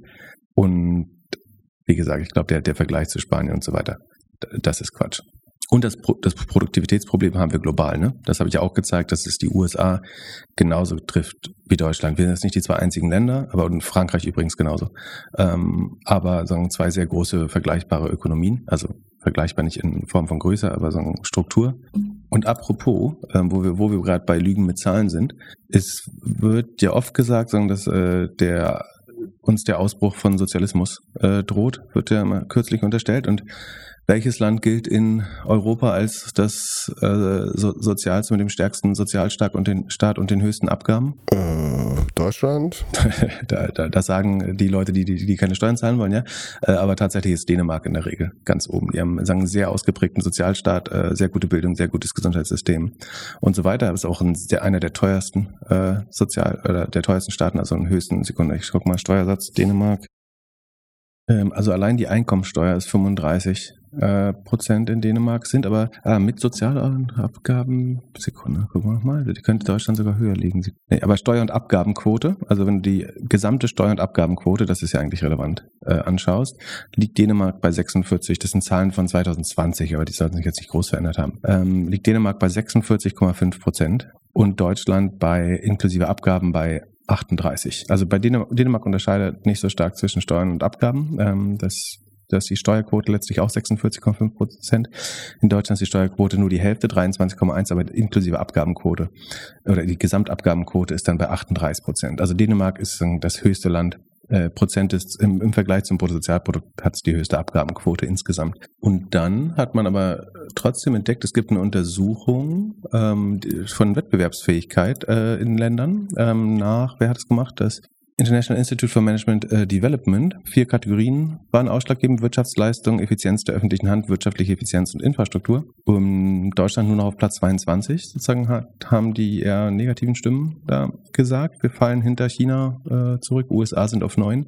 Aber auf Platz eins ist tatsächlich Dänemark der komplett aufgeblähte Sozialstaat führt in dem Fall zu einer hohen äh, Wettbewerbsfähigkeit äh, und denen scheinen die Milliardäre nicht wegzulaufen ähm, und, und Familienunternehmen. Also es scheint nicht so, ich will gar nicht für eine höhere Steuerquote argumentieren, bitte, bitte nicht falsch verstehen. Ähm, ich glaube nur, dass der Zusammenhang so eins zu eins nicht stimmt, dass das unmöglich ist. Und ich glaube, eins der Geheimnisse ist, dass Dänemark seine öffentlichen Ausgaben äh, einfach effizienter verwaltet ähm, und in Infrastruktur investiert äh, und dadurch eine, ein besseres äh, Investitionsumfeld oder äh, Wettbewerbsumfeld schafft ähm, im Vergleich zu anderen äh, Ländern. Aber trotzdem interessant zu wissen, dass es offenbar nicht der Tod allen, aller Attraktivität ist, eine hohe Abgabenquote äh, zu haben. Auch wenn ich jetzt nicht dafür bin, die noch weiter zu erhöhen oder so. Das soll nicht das Argument sein. Und dann äh, die letzte, äh, auch das, wir, wir packen das alles in die Shownotes, damit man sich da selber sein Bild machen kann oder nachrecherchieren und dann gerne auch gegen argumentieren auf Discord. Was man auch immer öfter hört äh, in letzter Zeit, ich weiß nicht, woher es kommt, eventuell aus, aus gewissen Lobbybestrebungen, aber dass die Home Ownership Rate in Deutschland besonders niedrig ist und das mit der hohen Land Swap Tax heißt Grunderwerbsteuer zusammenhängen könnte. Also es ist so, wenn man sich das bildlich vorstellt, dass Deutschland zusammen mit der Schweiz tatsächlich das Land ist mit der niedrigsten Home Ownership, das ist sagen, wie viel Prozent der Familien oder Haushalte ihr eigenes Heim besitzen ähm, oder Wohnung. Das ist in Deutschland nur bei 49 Prozent, während es in Frankreich zum Beispiel 65 sind, in, in UK, in Spanien sogar sogar 76, auf dem Balkan über 80, teilweise 90 Prozent, äh, Griechenland 73, Dänemark auch nur 59 zum Beispiel dort, im Baltikum so rund 80 Prozent, Polen 88, 87 Prozent, also überall höher Deutschland äh, fällt wirklich sehr stark raus. Und da hat jetzt jemand, äh, ich würde ihn mal nicht nennen, weil ich gar nicht weiß, wie groß das Startup ist, was der leitet. Aber hat jemand dann argumentiert, das wäre, oder er hat ein Interview gegeben bei irgendeiner Zeitung, wo er sagt, der Grund sind die hohen äh, Kapital, äh, Entschuldigung, äh, Grunderwerbssteuern in Deutschland, die zwischen, ich glaube, zwischen drei und sechseinhalb Prozent je nach Bundesland liegen. Also auf Deutsch gesagt. Und es fordern im Moment viele, ich hatte neulich eine Diskussion auf Instagram, glaube ich, äh, dazu, aber lese das auch immer wieder, dass Leute fordern, die Grunderwerbsteuern zu senken, weil das angeblich schwächere Haushalte davon abhält, äh, eigenen Grund und Boden oder eben ihr eigenes Haus zu kaufen. Weil, äh, sag mal, wenn man ein Stück Land für 300.000 Euro kauft und darauf ähm, 6% Steuern zahlt, dann ist man schon 20.000 Euro, 18.000 Euro ähm, los und das kommt zum Hauspreis dazu und dadurch würden die Leute daran gehindert, eigenes Vermögen aufzubauen. Also das Problem, was ich prinzipiell damit habe, ist, glaube ich, das Fakt ist eben, dass die Mehrzahl der Immobilien einfach von Leuten, die schon reich sind oder äh, beziehungsweise reich geworden sind im Laufe des Lebens, gekauft werden. Das heißt, würden wir das abschaffen, ist das eine indirekte Subvention für, für Leute oder eine, nicht Subvention ist das falsche Wort, aber eine Steuererleichterung für Menschen, die offenbar mindestens 300, 400, 500.000 angehäuft haben und sich damit ein Haus bauen können. Oder die es vielleicht auf Kredit bauen und aber die wirtschaftliche Leistungsfähigkeit haben, das damit abzuzahlen. Und ich glaube, die Kapital, äh, die, Entschuldigung, die Grunderwerbsteuer ist nicht, äh, ich glaube, sind drei Prozent, äh, es sind 17 Milliarden Euro. Also es ist nicht klein. Und das 17 Milliarden müssten von, ich glaube, wir machen so rund 900 Millio Milliarden ähm, Steuereinnahmen. Das heißt, davon sind das zwei Prozent. Also zwei Prozent ist nicht wenig und die Haupteinnahmequelle der Gemeinden. Also jetzt einfach die Grunderwerbsteuer zu streichen äh, und die 20 Milliarden quasi nicht einzunehmen, wäre letztlich, als wenn jetzt die, die armen Menschen oder die ärmeren Menschen Steuererleichterungen finanzieren, damit tendenziell reichere Menschen sich früher ein Haus kaufen können oder günstiger ein Haus kaufen können und die 20.000, 30.000 Euro äh, Grunderwerbsteuer sparen. Ich glaube, das kann äh, nicht die Lösung sein. Und plus, dann habe ich in der Diskussion äh, mal gesucht, wie das eigentlich in anderen Ländern ist. Und die Property Transfer Tax in verschiedenen Ländern Europas liegt bei in Spanien 8 bis 10 Prozent, Portugal 6,5 Prozent, Italien 2 bis 9 Prozent, Frankreich 5 Prozent, Malta 5, Belgien 10 bis 12,5 Prozent, Niederlande 6 Prozent, Deutschland wie gesagt 3,5 bis 6 Prozent, Österreich 3,5 Prozent. Österreich hier das niedrigste Land und aber eins mit der schlechtesten Home Ownership Rate. Also es gibt bestenfalls keine, ich sehe sogar eine leicht inverse ähm, Korrelation mit der äh, Property Transfer Tax. Also es äh, scheint überhaupt nicht der Grund zu sein. Ähm, die, die, Bundesbank meint schon, dass Gründe für die niedrige Home Ownerships ähm, dreierlei sind. Also es scheint die, die hohen Nebenkosten des Erwerbs eine Rolle zu spielen, äh, Transaktionskosten. Dazu kommen ja noch Makler- und Notarkosten eventuell. Was auch eine Rolle spielt, ist, dass in manchen Ländern die Zinsen, die man auf äh, den Erwerb eines Heims zahlt, steuerlich absetzbar sind.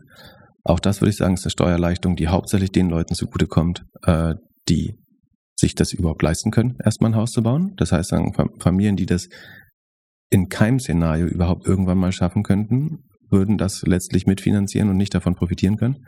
Ähm, ähnlich wie bei, bei einer Senkung der Grunderwerbsteuer. Und das dritte, und das ist wahrscheinlich der größere Grund, ist, dass wir einfach ein, ein relativ gutes System an Sozialwohnungen in Deutschland haben, die es weniger attraktiv machen oder auch weniger nötig machen, ein äh, Haus zu kaufen. Sprich, man kann in Deutschland relativ gut, also selbst wohlhabende Menschen entscheiden sich in Deutschland ja teilweise dafür zu mieten, äh, so ich zum Beispiel, weil einfach sagen die, die Mieterschutzrechte relativ gut sind, weil es äh, nicht genug, aber mehr als in anderen Ländern sozialen Wohnungsbau gibt. Und das scheint, und natürlich die 49 Prozent sind natürlich nochmal gesunken nach der Wende, weil äh, es in Deutschland, äh, Ostdeutschland viel weniger Home Ownership gab, also weil die ehemaligen Sozialbauten, sondern der DDR dann in äh, Genossenschaften übergegangen sind oder Wohnbaukonzerne. Und ähm, das sind wahrscheinlich die besseren Gründe, warum, warum die Quote ähm, so niedrig ist.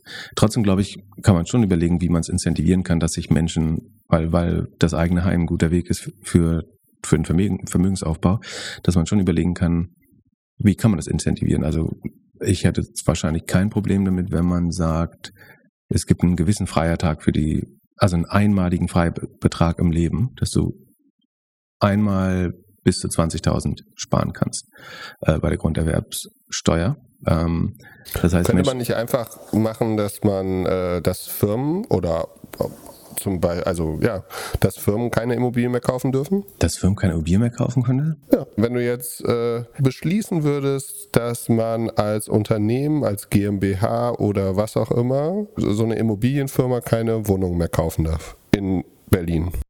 Okay, dann ich glaube, Preise. du, du warst schon zu lange in Berlin äh, wieder. Also Glückler befindet sich gerade den zweiten Tag in Berlin und will schon die deutsche Wohnung enteignen. Auf einmal Leute in Berlin auch äh, müssen in der Lage sein, sich eine Wohnung leisten zu können. Ja, aber das ist doch ein vollkommen überzogener Eingriff in den Markt. Also da bin ich super. Also ich bin nicht für äh, Wohneigentum enteignen. Das ist sowieso aus vielerlei Hinsicht kompletter Bullshit. ähm, und auch das so ein Verbieten von von Erwerb von Wohnungen finde ich. Weil ich glaube, man sollte mehr Raum schaffen, um Wohnungen zu bauen, mehr verdichten. Das ist das, was den Markt entlastet äh, und trotzdem zu Transaktionen führt. In Prag ich glaube, Beispiel, man könnte fördern. Also in Tschechien zum Beispiel ist es unheimlich schwierig, als Ausländer eine Wohnung oder irgendeine Immobilie dort zu kaufen. Könnte man so ein Modell machen? Oder ist das auch zu viel Eingriff in den Markt? Ich finde das un, un ich, ich fände es okay, das auf, die auf Europa zu begrenzen. Aber ich glaube, innerhalb Europa sollten wir gleichberechtigt miteinander handeln und dazu gehört auch das Recht, Immobilien zu besitzen, finde ich, würde ich so sagen. Ja, find, also Tschechien ist innerhalb von Europa. Also ich glaube, ich finde, als Deutscher solltest du in Tschechien fast genauso schrankenlos äh, Raum erwerben können wie, wie andersrum. Ist das wirklich fair? Du kannst ja, also du verdienst ja als Deutscher wesentlich mehr als ein Tscheche. Du kannst ja, also äh, ist es wirklich fair, dass du als Wohlstand, als jemand, der zufällig in einem Wohlstandsland äh, äh, aufgewachsen ist, halt dann in einem anderen Land ganz schnell irgendwie ein Haus kaufen kannst? Ja, aber also A würde das jetzt zu einer Angleichung führen nach und nach und äh, worauf will, also warum willst du das an Länder, dann kannst du auch sagen, dürfen, sollten Hamburger nach äh, Schleswig-Holstein ziehen dürfen aus Dorf und da die Preise hochtreiben. Wo willst du da die Grenze ziehen? Ja, wahrscheinlich ist ganz Europa schon ganz gut. Also, aber diese, ich überlege gerade, die, die, einmalige Steuerbefreiung ist auch doof, weil es hilft immer noch den Leuten, die sich sowieso nicht leisten können. Und es hilft tendenziell wieder Leuten, die es auch so leisten können. Ich hab, ja, ich denke einfach, Steuern machen die Immobilienpreise nicht, sondern halt, das sind halt andere Probleme oder andere Themen so. Und das ist einfach nur wieder irgendwie Ja, also auf jeden Fall gibt es diese Korrelation, lässt sich nicht nachvollziehen, äh, zumindest. Beziehungsweise könnte es sogar äh, invers sein. Aber ich glaube schon, dass man überlegen, also irgendeine Art von, von äh, Förderung oder so, die das. Man könnte sagen, man, man macht die Zinsen tatsächlich steuerlich absetzbar, wobei das auch wieder nur denen hilft, die, obwohl äh, das nur hilft, den Steuern verdient. Das finde ich schon okay. Man könnte sagen, man macht es bis zu einer gewissen Obergrenze steuerlich absetzbar. Also das sagen wir, du kannst bis zu, du kannst einmalig pro Person, Sekunde, oder pro Haushalt ist ein bisschen schwer, weil wenn die sich trennen, mussten ja beide immer noch das Recht haben, das zu machen. Ähm, also meinetwegen einmalig pro Person darfst du bis zu 5000 Euro am Jahr an, nee, nicht 5000 ist zu viel, wenn es nur Zinsen sind, sagen wir bis zu 2000 Euro im Jahr darfst du an Zinsen Steuer absetzen. Ähm, das fände ich gerecht, wenn es eine Obergrenze hat. Und das würde tendenziell helfen, glaube ich. Ja, wir haben eben über Chancengleichheit und alles gesprochen. Ne? Die größte Chancengleichheit ist doch einfach ein super einfaches Steuersystem, das es halt nicht ermöglicht, wenn man ein bisschen mehr Geld hat, irgendwelche Extrawünsche zu haben. So, wenn du da anfängst, ja, aber da du willst ja trotzdem den, den Aufbau von Vermögen fördern. Das, äh, ich glaube schon, dass die, dass die niedrige Quote nicht, nicht perfekt ist. Und sagen, eine Möglichkeit, langfristig als Familie über Generationen Vermögen aufzubauen, ist halt im eigenen Haus zu wohnen. Und von daher finde ich das schon ein förderwürdiges Motiv. Und das Geld, was man da spart, gibt man ja später woanders. Also es führt ja zu Wohlstand und das Geld gibst du ja dann woanders eventuell für Konsum aus und so weiter. Aber ja, also prinzipiell bin ich für ein möglichst einfaches Steuersystem, da, da bin ich schon bei dir. Aber die, die Frage ist, kann man kann man das Problem irgendwie lösen. Aber klar ist, dass das, das Senken der Grunderwerbsteuer ist, ist, nicht die Lösung. Weil das ist einfach, das, das, das sagst, eine, eine Steuer, die überwiegend Wohlhabende betrifft, kürzt du jetzt als erstes. Und damit senkst du das Steueraufkommen von, wie gesagt, das nicht irrelevant ist mit 20 Milliarden. Ähm, das ist schon eine ganze Menge. Naja, kriegen wir heute nicht gelöst. Ähm, gehen wir mal weiter in der Agenda. Ja, die, die Startup-Frage schiebe ich auf nächste Woche. Ich gehe hier gerade ein in, in, diesem, äh, in dieser schönen Location, in der ich hier sitze. Okay, dann. Also, äh, wir machen ein bisschen schneller. Zu, zu warm, oder? Wir, wir, wir, haben die, wir haben die Fenster zu, damit wir die Vögel nicht hören, aber es äh, du sitzt an dem Fenster, kannst das Fenster aufmachen. Dann mach das Fenster auf. Nein, alles gut. Die Vögel fand ich sehr schön im Hintergrund letztes Mal. Ich fand sie störend. Okay, gut. Dann äh, vielleicht nur ein paar Verweise. Also einmal, äh, es ist inzwischen öffentlich geworden, das Pitch Deck, mit dem Mistral AI, das ist die Firma, die äh, 105 Millionen geraced hat auf der 135 Pre, 240 Post-Bewertung. Also die Firma wird hinterher mit 240 Millionen bewertet nach der Runde von 105 Millionen. Und das Pitch Deck ist kein Pitch Deck, sondern ein Memo, also ein siebenseitiges Papier. Und daraus geht es ein bisschen hervor quasi, was die Strategie sein wird äh, von Mistral AI. Sie, also sie auf der ersten äh, Folie frame sie einmal das, ähm, es sind wahrscheinlich sogar nur drei A4, nee doch sind sieben A4 Seiten. Ähm, auf der ersten Folie frame sie, dass natürlich AI, ein generative AI ein Riesendurchbruch sein wird, wie dass der Markt unvorstellbar groß ist und so weiter. Das würde man nicht anders erwarten. Ähm, und das ist alles nur Text, ne? Also es ist wirklich ein Memo, äh, so wie ein Word-Dokument. Ähm, dann sagen sie, dass eins der Probleme ist, dass äh, es relativ klar zu, einem, zu einer oligopolistischen Verteilung kommen wird, also dass wahrscheinlich äh, Microsoft und Google das Feld sehr stark dominieren werden und dass zwei US-Player sind, dass ähm, die, die derzeitige, der derzeitige Ansatz von Open, äh, von Generative AI, sagen ge gewisse Marktanforderungen eigentlich nicht, äh, denen nicht gerecht wird.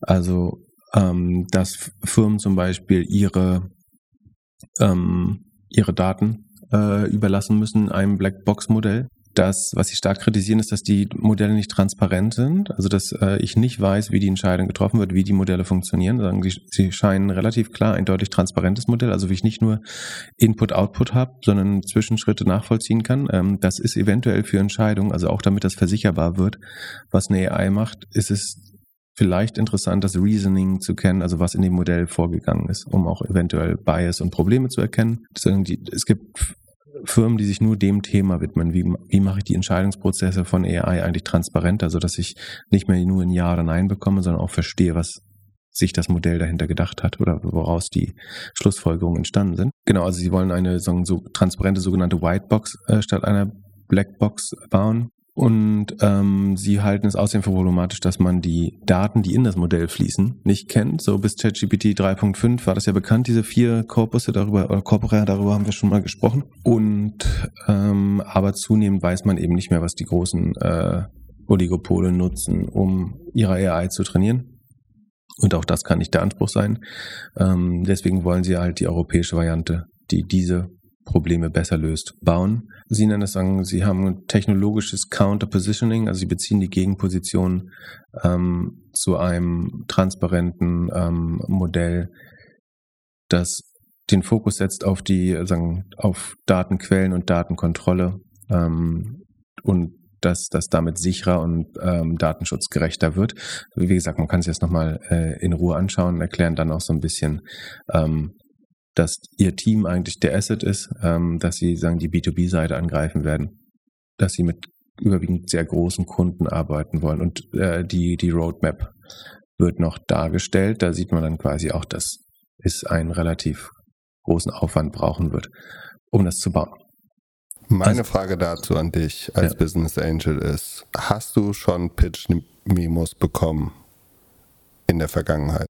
Ich habe manchmal schlechte Decks bekommen, die nicht anders aussehen, als wären sie sozusagen zusammengeschrieben. Aber das muss nicht. Ich glaube, wenn man ein sehr überzeugendes, wenn man was wirklich Gutes baut mit einem guten Team, äh, kann das reichen, glaube ich.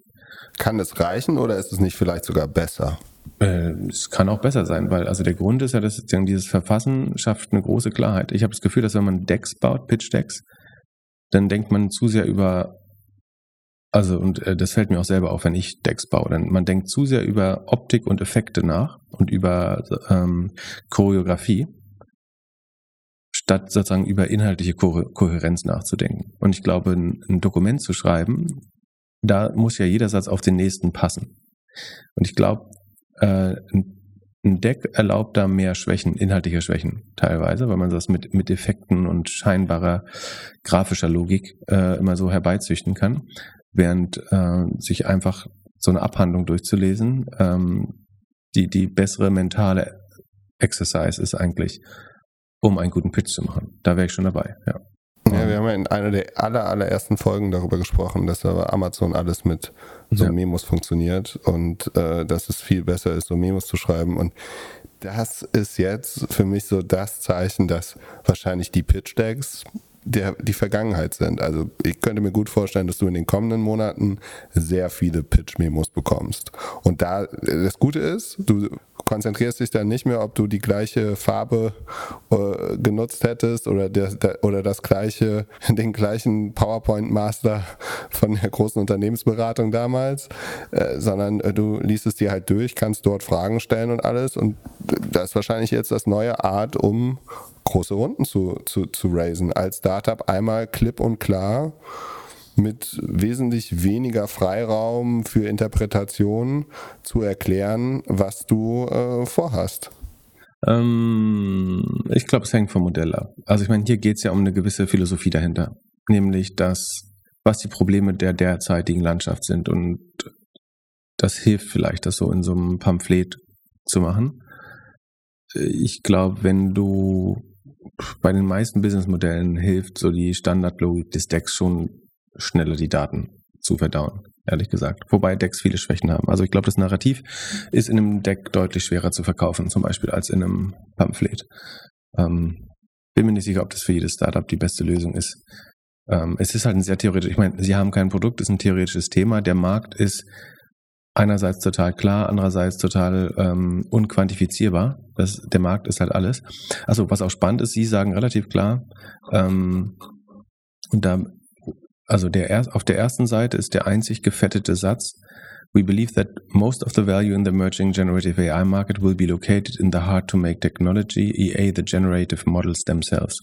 Da bin ich ja nicht so sicher, ob wirklich die, die LLMs, ähm, also die Foundation Models oder Large Language Models, dass die einen Großteil der Wertschöpfung ähm, bekommen werden. Das bin ich mit, natürlich müssen Sie das sagen, weil Sie wollen LLM bauen. Also und da, dafür, Sie sagen auch später, Sie werden glauben, dass Sie insgesamt sogar 200 Millionen raisen müssen. Also ich hatte letztes Mal auch davon gesprochen, dass ich damit weiter Dilution rechnen würde als Investor.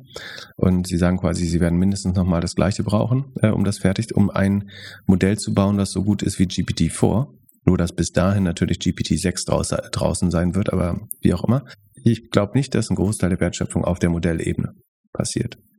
Ähm, wenn du sagst, es könnte passieren, wenn du der, wenn der App Store im Modell drin, also wenn du sagst, die Firma, die das Modell macht, hat auch immer den App Store und die, der App Store bekäme immer 20 Prozent der Wertschöpfung der Anwendung auf der, auf dem Modell, dann könnte das stimmen. Ansonsten bin ich mir nicht so sicher, dass die Modelle tatsächlich die, die Haupt-Value-Treiber äh, sein werden in dem Markt. Einen interessanten Gegenapproach hat übrigens, und auch das ist jetzt kein unqualifiziertes Team, Ne, und zwar kam am 21. Juni, es war am Mittwoch, raus, dass Benchmark und Sequoia, also zwei der renommiertesten ähm, US-Software-VCs, den ehemaligen Salesforce-CEO Brad Taylor finanzieren. Der wiederum baut auch eine ähm, AI-Anwendung oder ein AI-Startup, ähm, hat dafür jetzt aber nur 20 Millionen auf eine Bewertung von über 100 Millionen geraced, was ansonsten auch schon eine anständige Seed-Runde wäre. Ähm, die Firma heißt Langchain, ist glaube ich, äh, ich glaube es gibt eine Webseite, die so auf Notion basiert, Sekunde.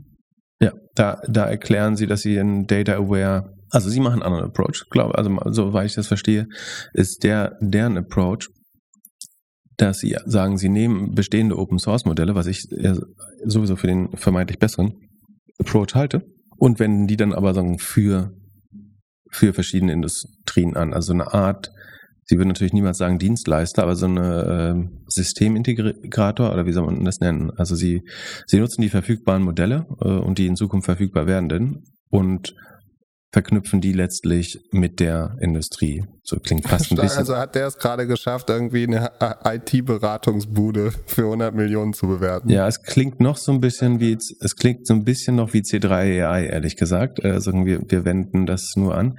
Aber muss man noch ein bisschen schauen, wie sich es weiterentwickelt. Also man kann sich das auf ähm, Langchain, also L-A-N-G Chain, äh, dot Sekunde, Com äh, durchlesen. Ich gehe davon aus, dass das die richtige Seite ist. Auf jeden Fall heißt die Firma so. Ansonsten wir packen die Information-Artikel in die Show Notes. Ähm, also es ist ein Ex-Google, ähm, hoher, hochrangiger Google-Mitarbeiter namens Clay Baver und Brad Taylor, der CEO, ehemalige CEO von Salesforce, die das äh, aufbauen. Ähm, ich gehe davon aus, dass sie verstehen, was sie tun.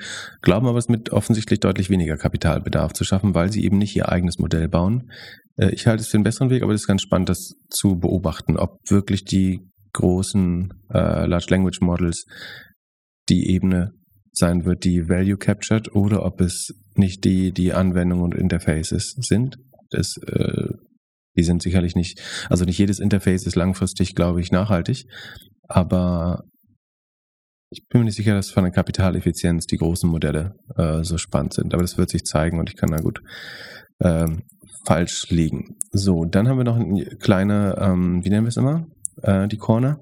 Äh, Antitrust Corner. Und zwar nach äh, jahrelanger Untätigkeit, was Google angeht, ähm, wird, steht jetzt die äh, Autoindustrie äh, endlich bedroht da und sofort handelt das äh, Bundeskartellamt und tritt auf den Plan und hat äh, bemängelt in einem sogenannten Statement of Objections, also ist die, die Feststellung, es könnte äh, vermeintlich Probleme äh, geben in dem Bereich. Und zwar glaubt das Bundeskartellamt erkannt zu haben, dass es sich bei der Android Auto Software äh, von Google, also das ist quasi das Autobetriebssystem oder das ja, Navigationsbetriebssystem, Autobetriebssystem von Google, äh, dass dort ein ähm, marktmissbräuchlicher Fall von Bundling vorliegen könnte, nämlich dass man das Android Auto nur dann nutzen kann, wenn man außerdem Google Maps, Google Play und äh, Google Assistant und so weiter verbaut. Also das den Fall, den es auch mit Samsung gab damals äh, oder mit den, den, den Android-Case, äh, den die Europäische Union macht.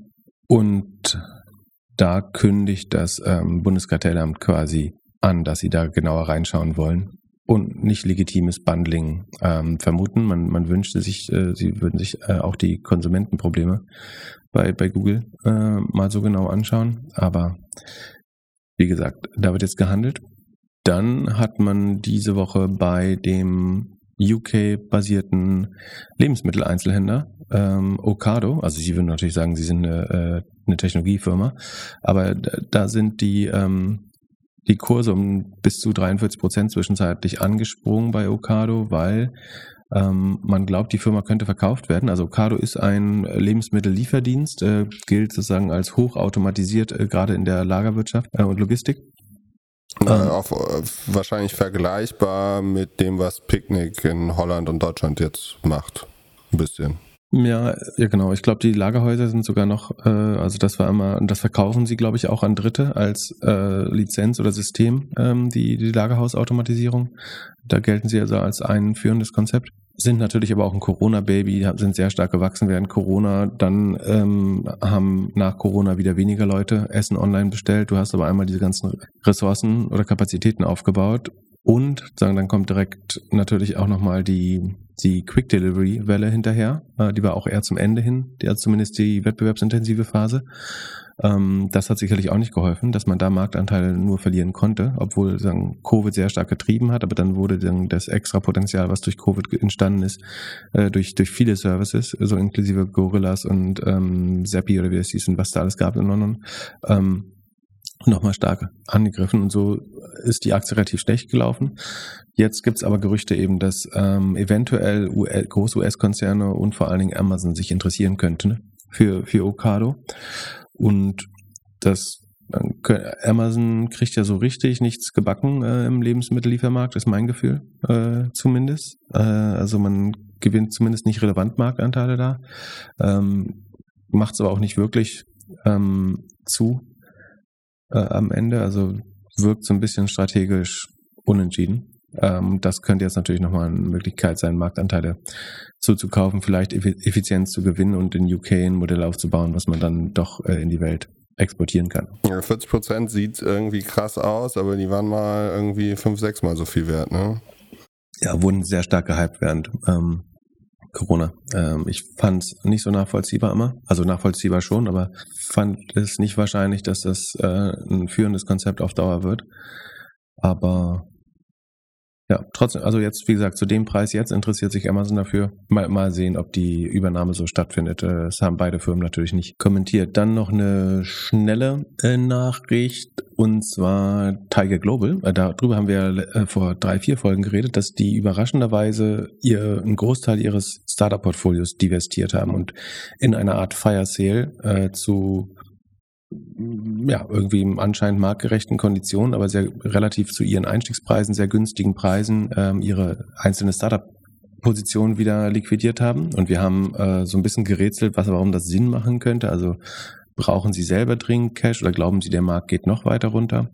Ähm, für mich war am Ende das Log die logischste Erklärung, äh, dass Sie Liquidität generieren wollen, weil die Fonds, aus denen sie investiert haben, sind eh gegessen. Also sie werden kein, sie werden die Hurdle Rate, also die Mindestrendite, nicht schaffen. Das heißt, ihre Management Fee wird eh nicht passieren. Äh, also das sind quasi ökonomisch gesehen tote Fonds, auch wenn man die Managementgebühr Gebühr kassieren kann. Aber der größte Teil, den verspricht man sich natürlich aus der, aus dem sogenannten Carry, also der erfolgsbasierten Prämie.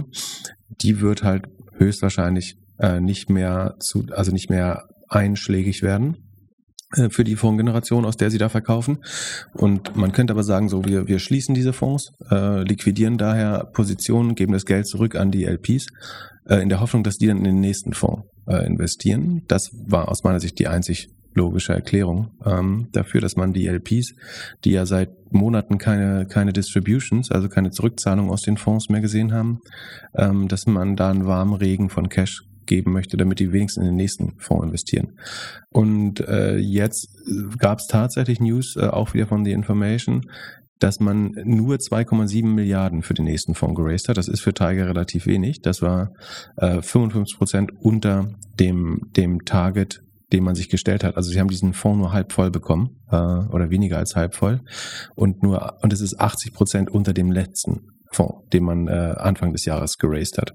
Also 80 Prozent weniger ja, Kohle haben die Augen genommen. Ein Fünftel des letzten Fonds. Und äh, das könnte sozusagen zu der Story, die ich versucht habe zu konstruieren, passen, nämlich dass keiner investieren wollte, weil niemand Liquidität hat gerade. Und dass man deswegen versucht hat, nochmal Distrib Distributions zu schaffen, damit das Geld direkt wieder in diesen Fund fließen kann, wo dann wieder tatsächlich auch Rendite äh, überhalb der Hurdle eventuell möglich wäre. Aber was kaufen die denn jetzt mit dem Zeug? Kaufen die jetzt irgendwelche overhyped AI-Startups oder sie was? kaufen ihre alten Beteiligungen, die sie verkauft haben, wieder günstig zurück.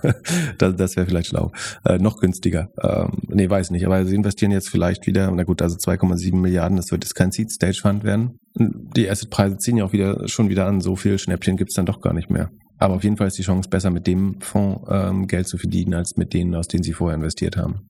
Was du mir auch noch erklären musst, ist, wie es Olli Samba jetzt wieder geschafft hat, 200 Millionen Dividende zu bekommen. In den aktuellen Zeiten, in dem Global, äh, also Tiger Global zahlt irgendwie, äh, verkauft ihr Zeug und so und Oliver Samba schafft es wieder, auch in dieser Zeit Geld zu machen, mit der ganzen Vergangenheit, mit Rocket Internet und Zurückkaufen und alles.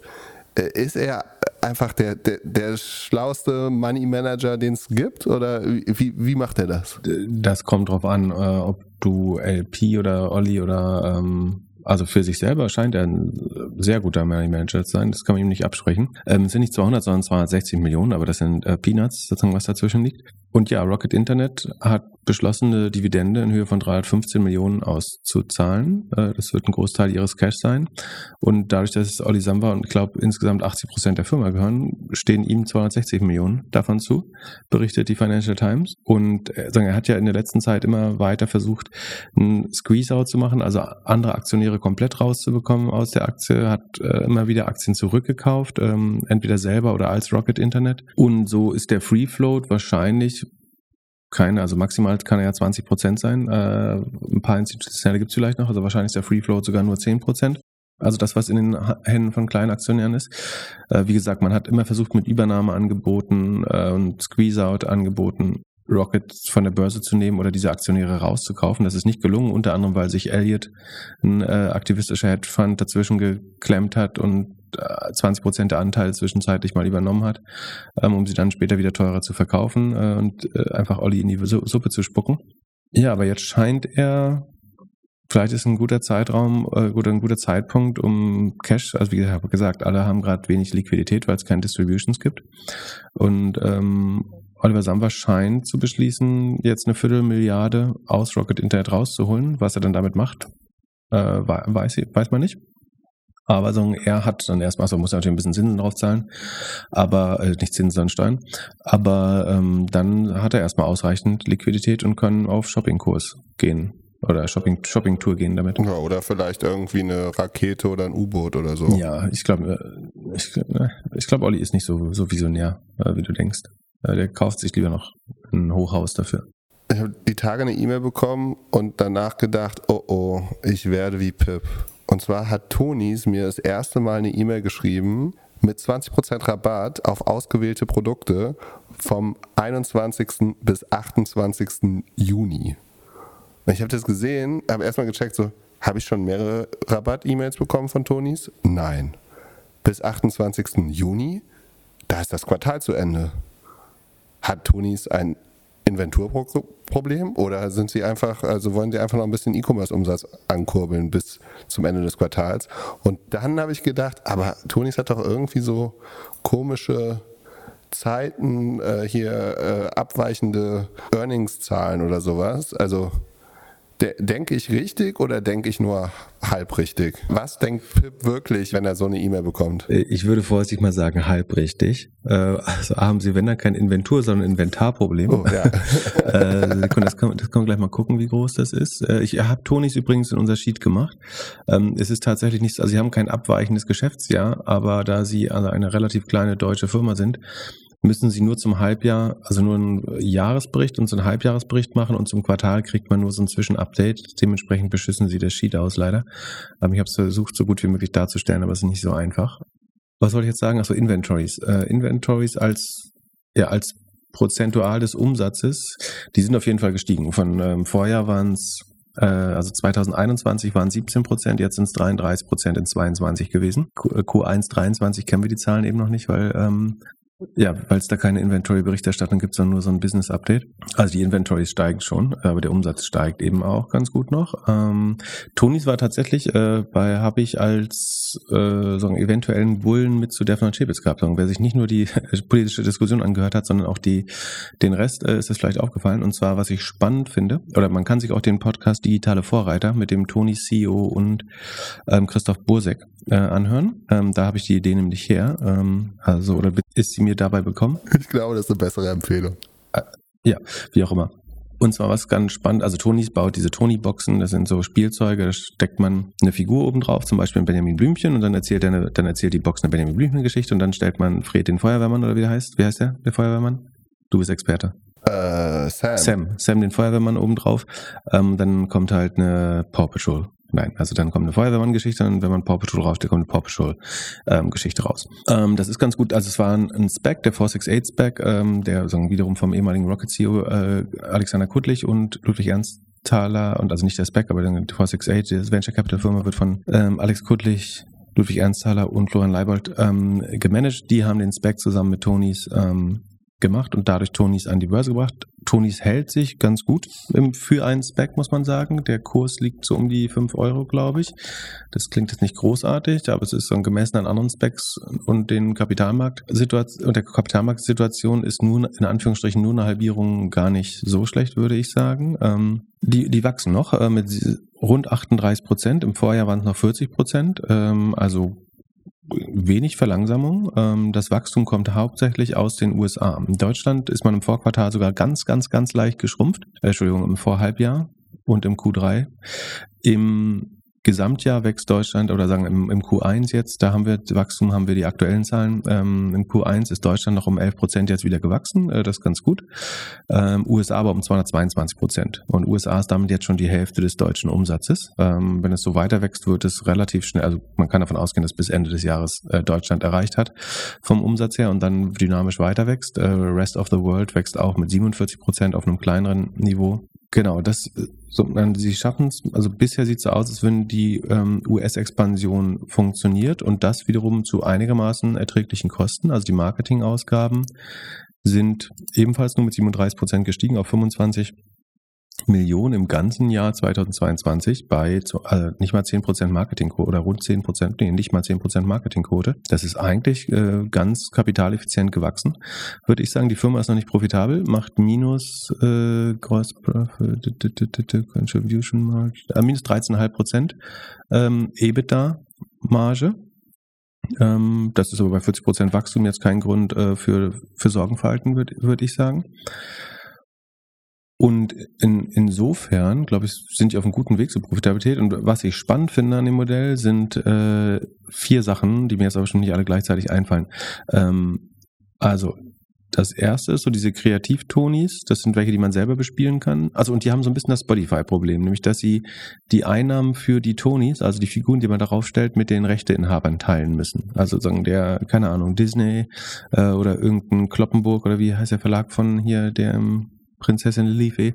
Naja, auf jeden Fall sagen die Rechteinhaber, denen müssen sie halt Lizenzgebühren abgeben. Deswegen haben sie auch eine Contribution Margin und eine Contribution Margin, oder eine, eine Gross Margin und eine Gross Margin, also Rohertrag nach Lizenzkosten. Man muss sich so vorstellen, die Rohmarge ist eigentlich so um die 54 Prozent. Äh, nach den Lizenzkosten äh, geht sie aber runter auf um nochmal weitere 10 Prozent. Ähm, das heißt, und das ist für inklusive Boxen. Das heißt, auf Toni-Basis geben sie wahrscheinlich mindestens 20 Prozent des Umsatzes, würde ich schätzen, an die Lizenzinhaber weiter. Und das ist ein Großteil ihrer Marge dann. Und so könnte es halt spannend sein. Also die Kreativtonis, da spricht man halt selber Geschichten ein oder liest die vor. Ähm, darauf entfallen keine Lizenzkosten. Das könnte spannend sein. Ja, aber das macht keiner.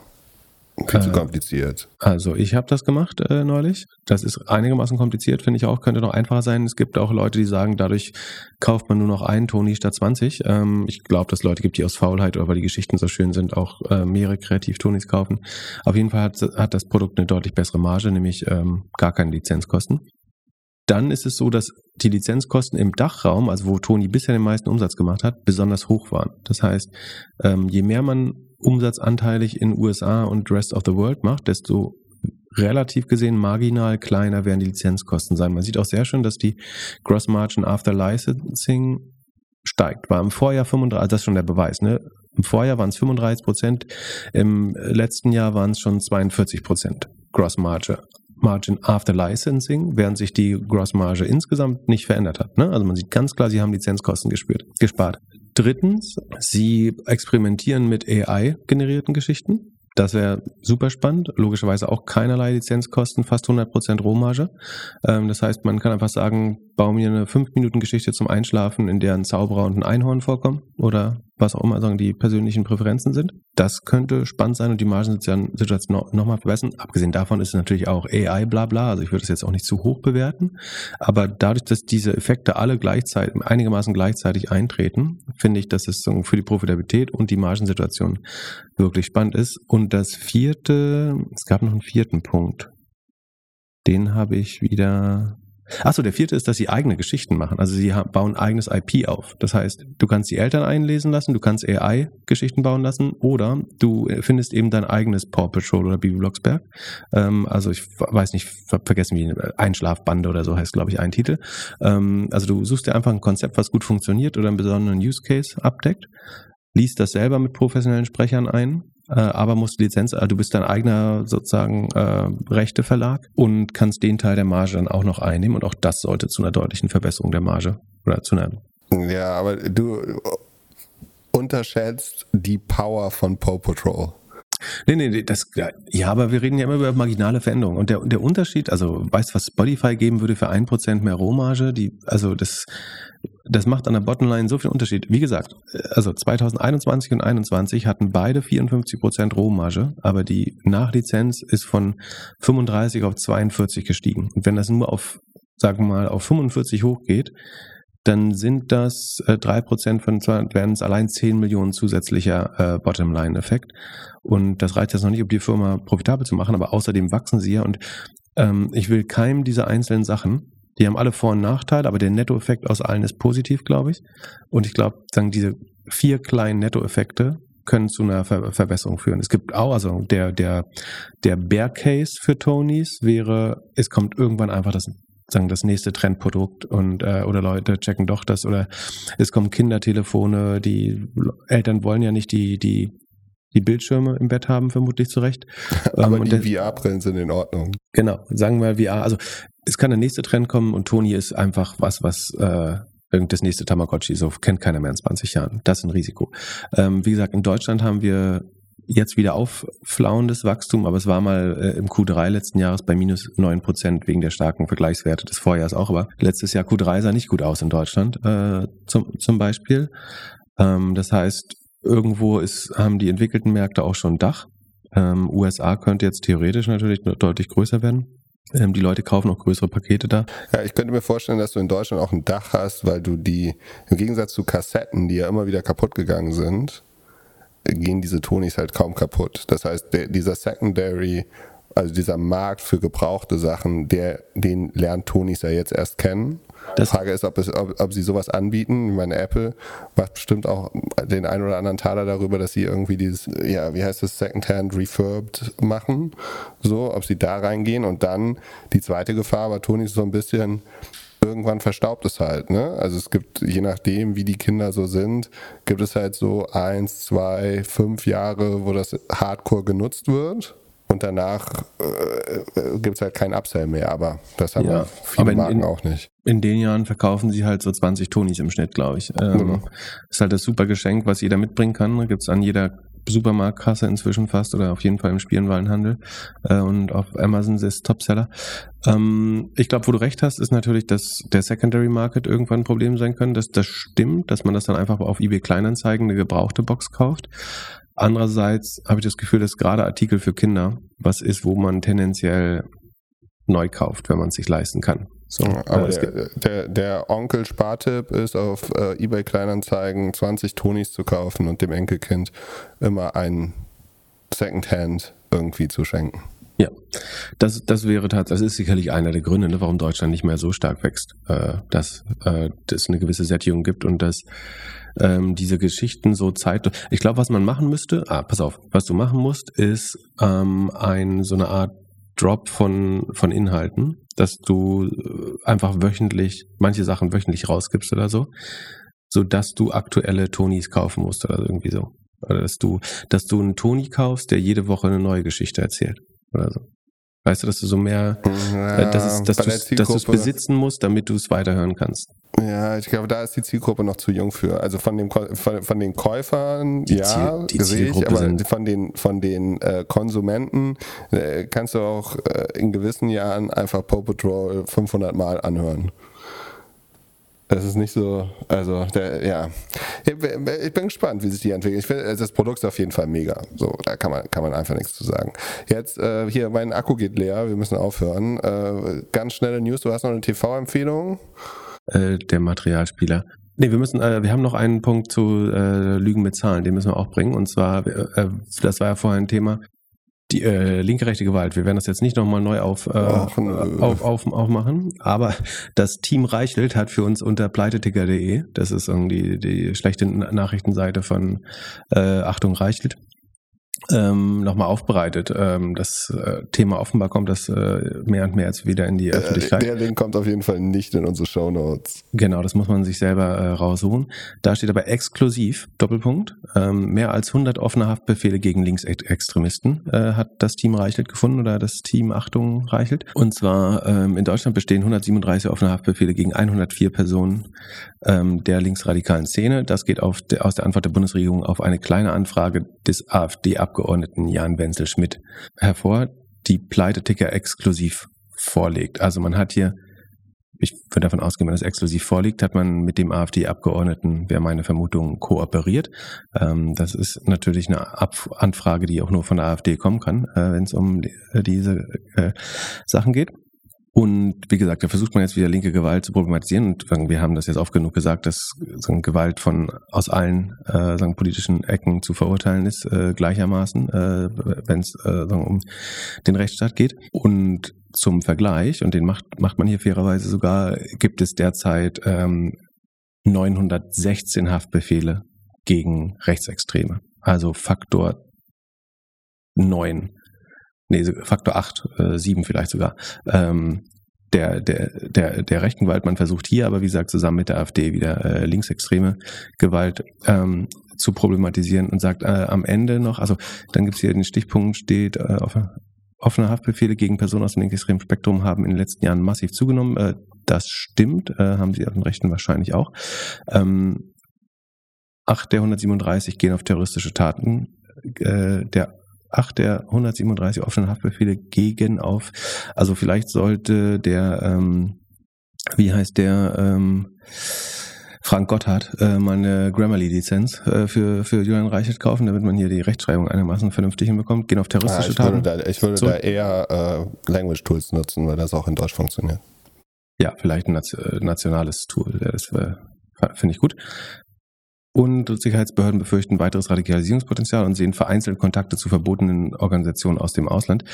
Ähm, und unter anderem wird dann noch gesagt, dass äh, einer der, der äh, Menschen sogar als Gefährder geführt wird. Äh, genau, insgesamt führen die Sicherheitsbehörden eine Person bundesweit als linksextrem Gefährder. Ähm, dabei handelt es sich um den, sagen, einen der Gefährten von Lina E., die hier mit vollem Namen ausgeschrieben wird. Aus welchem Grund äh, weiß ich nicht, ehrlich gesagt. Ähm, das, normalerweise sagt man Lina E, hier steht der volle Name bei Julian Reichelt. Ähm, und ähm, genau, da gibt es jemanden, äh, der, der eventuell oder der angibt, in einem PKK-Trainingslager äh, äh, gewesen äh, zu sein dabei. Das ist wahrscheinlich die äh, ausländische Organisation, um die sich handelt.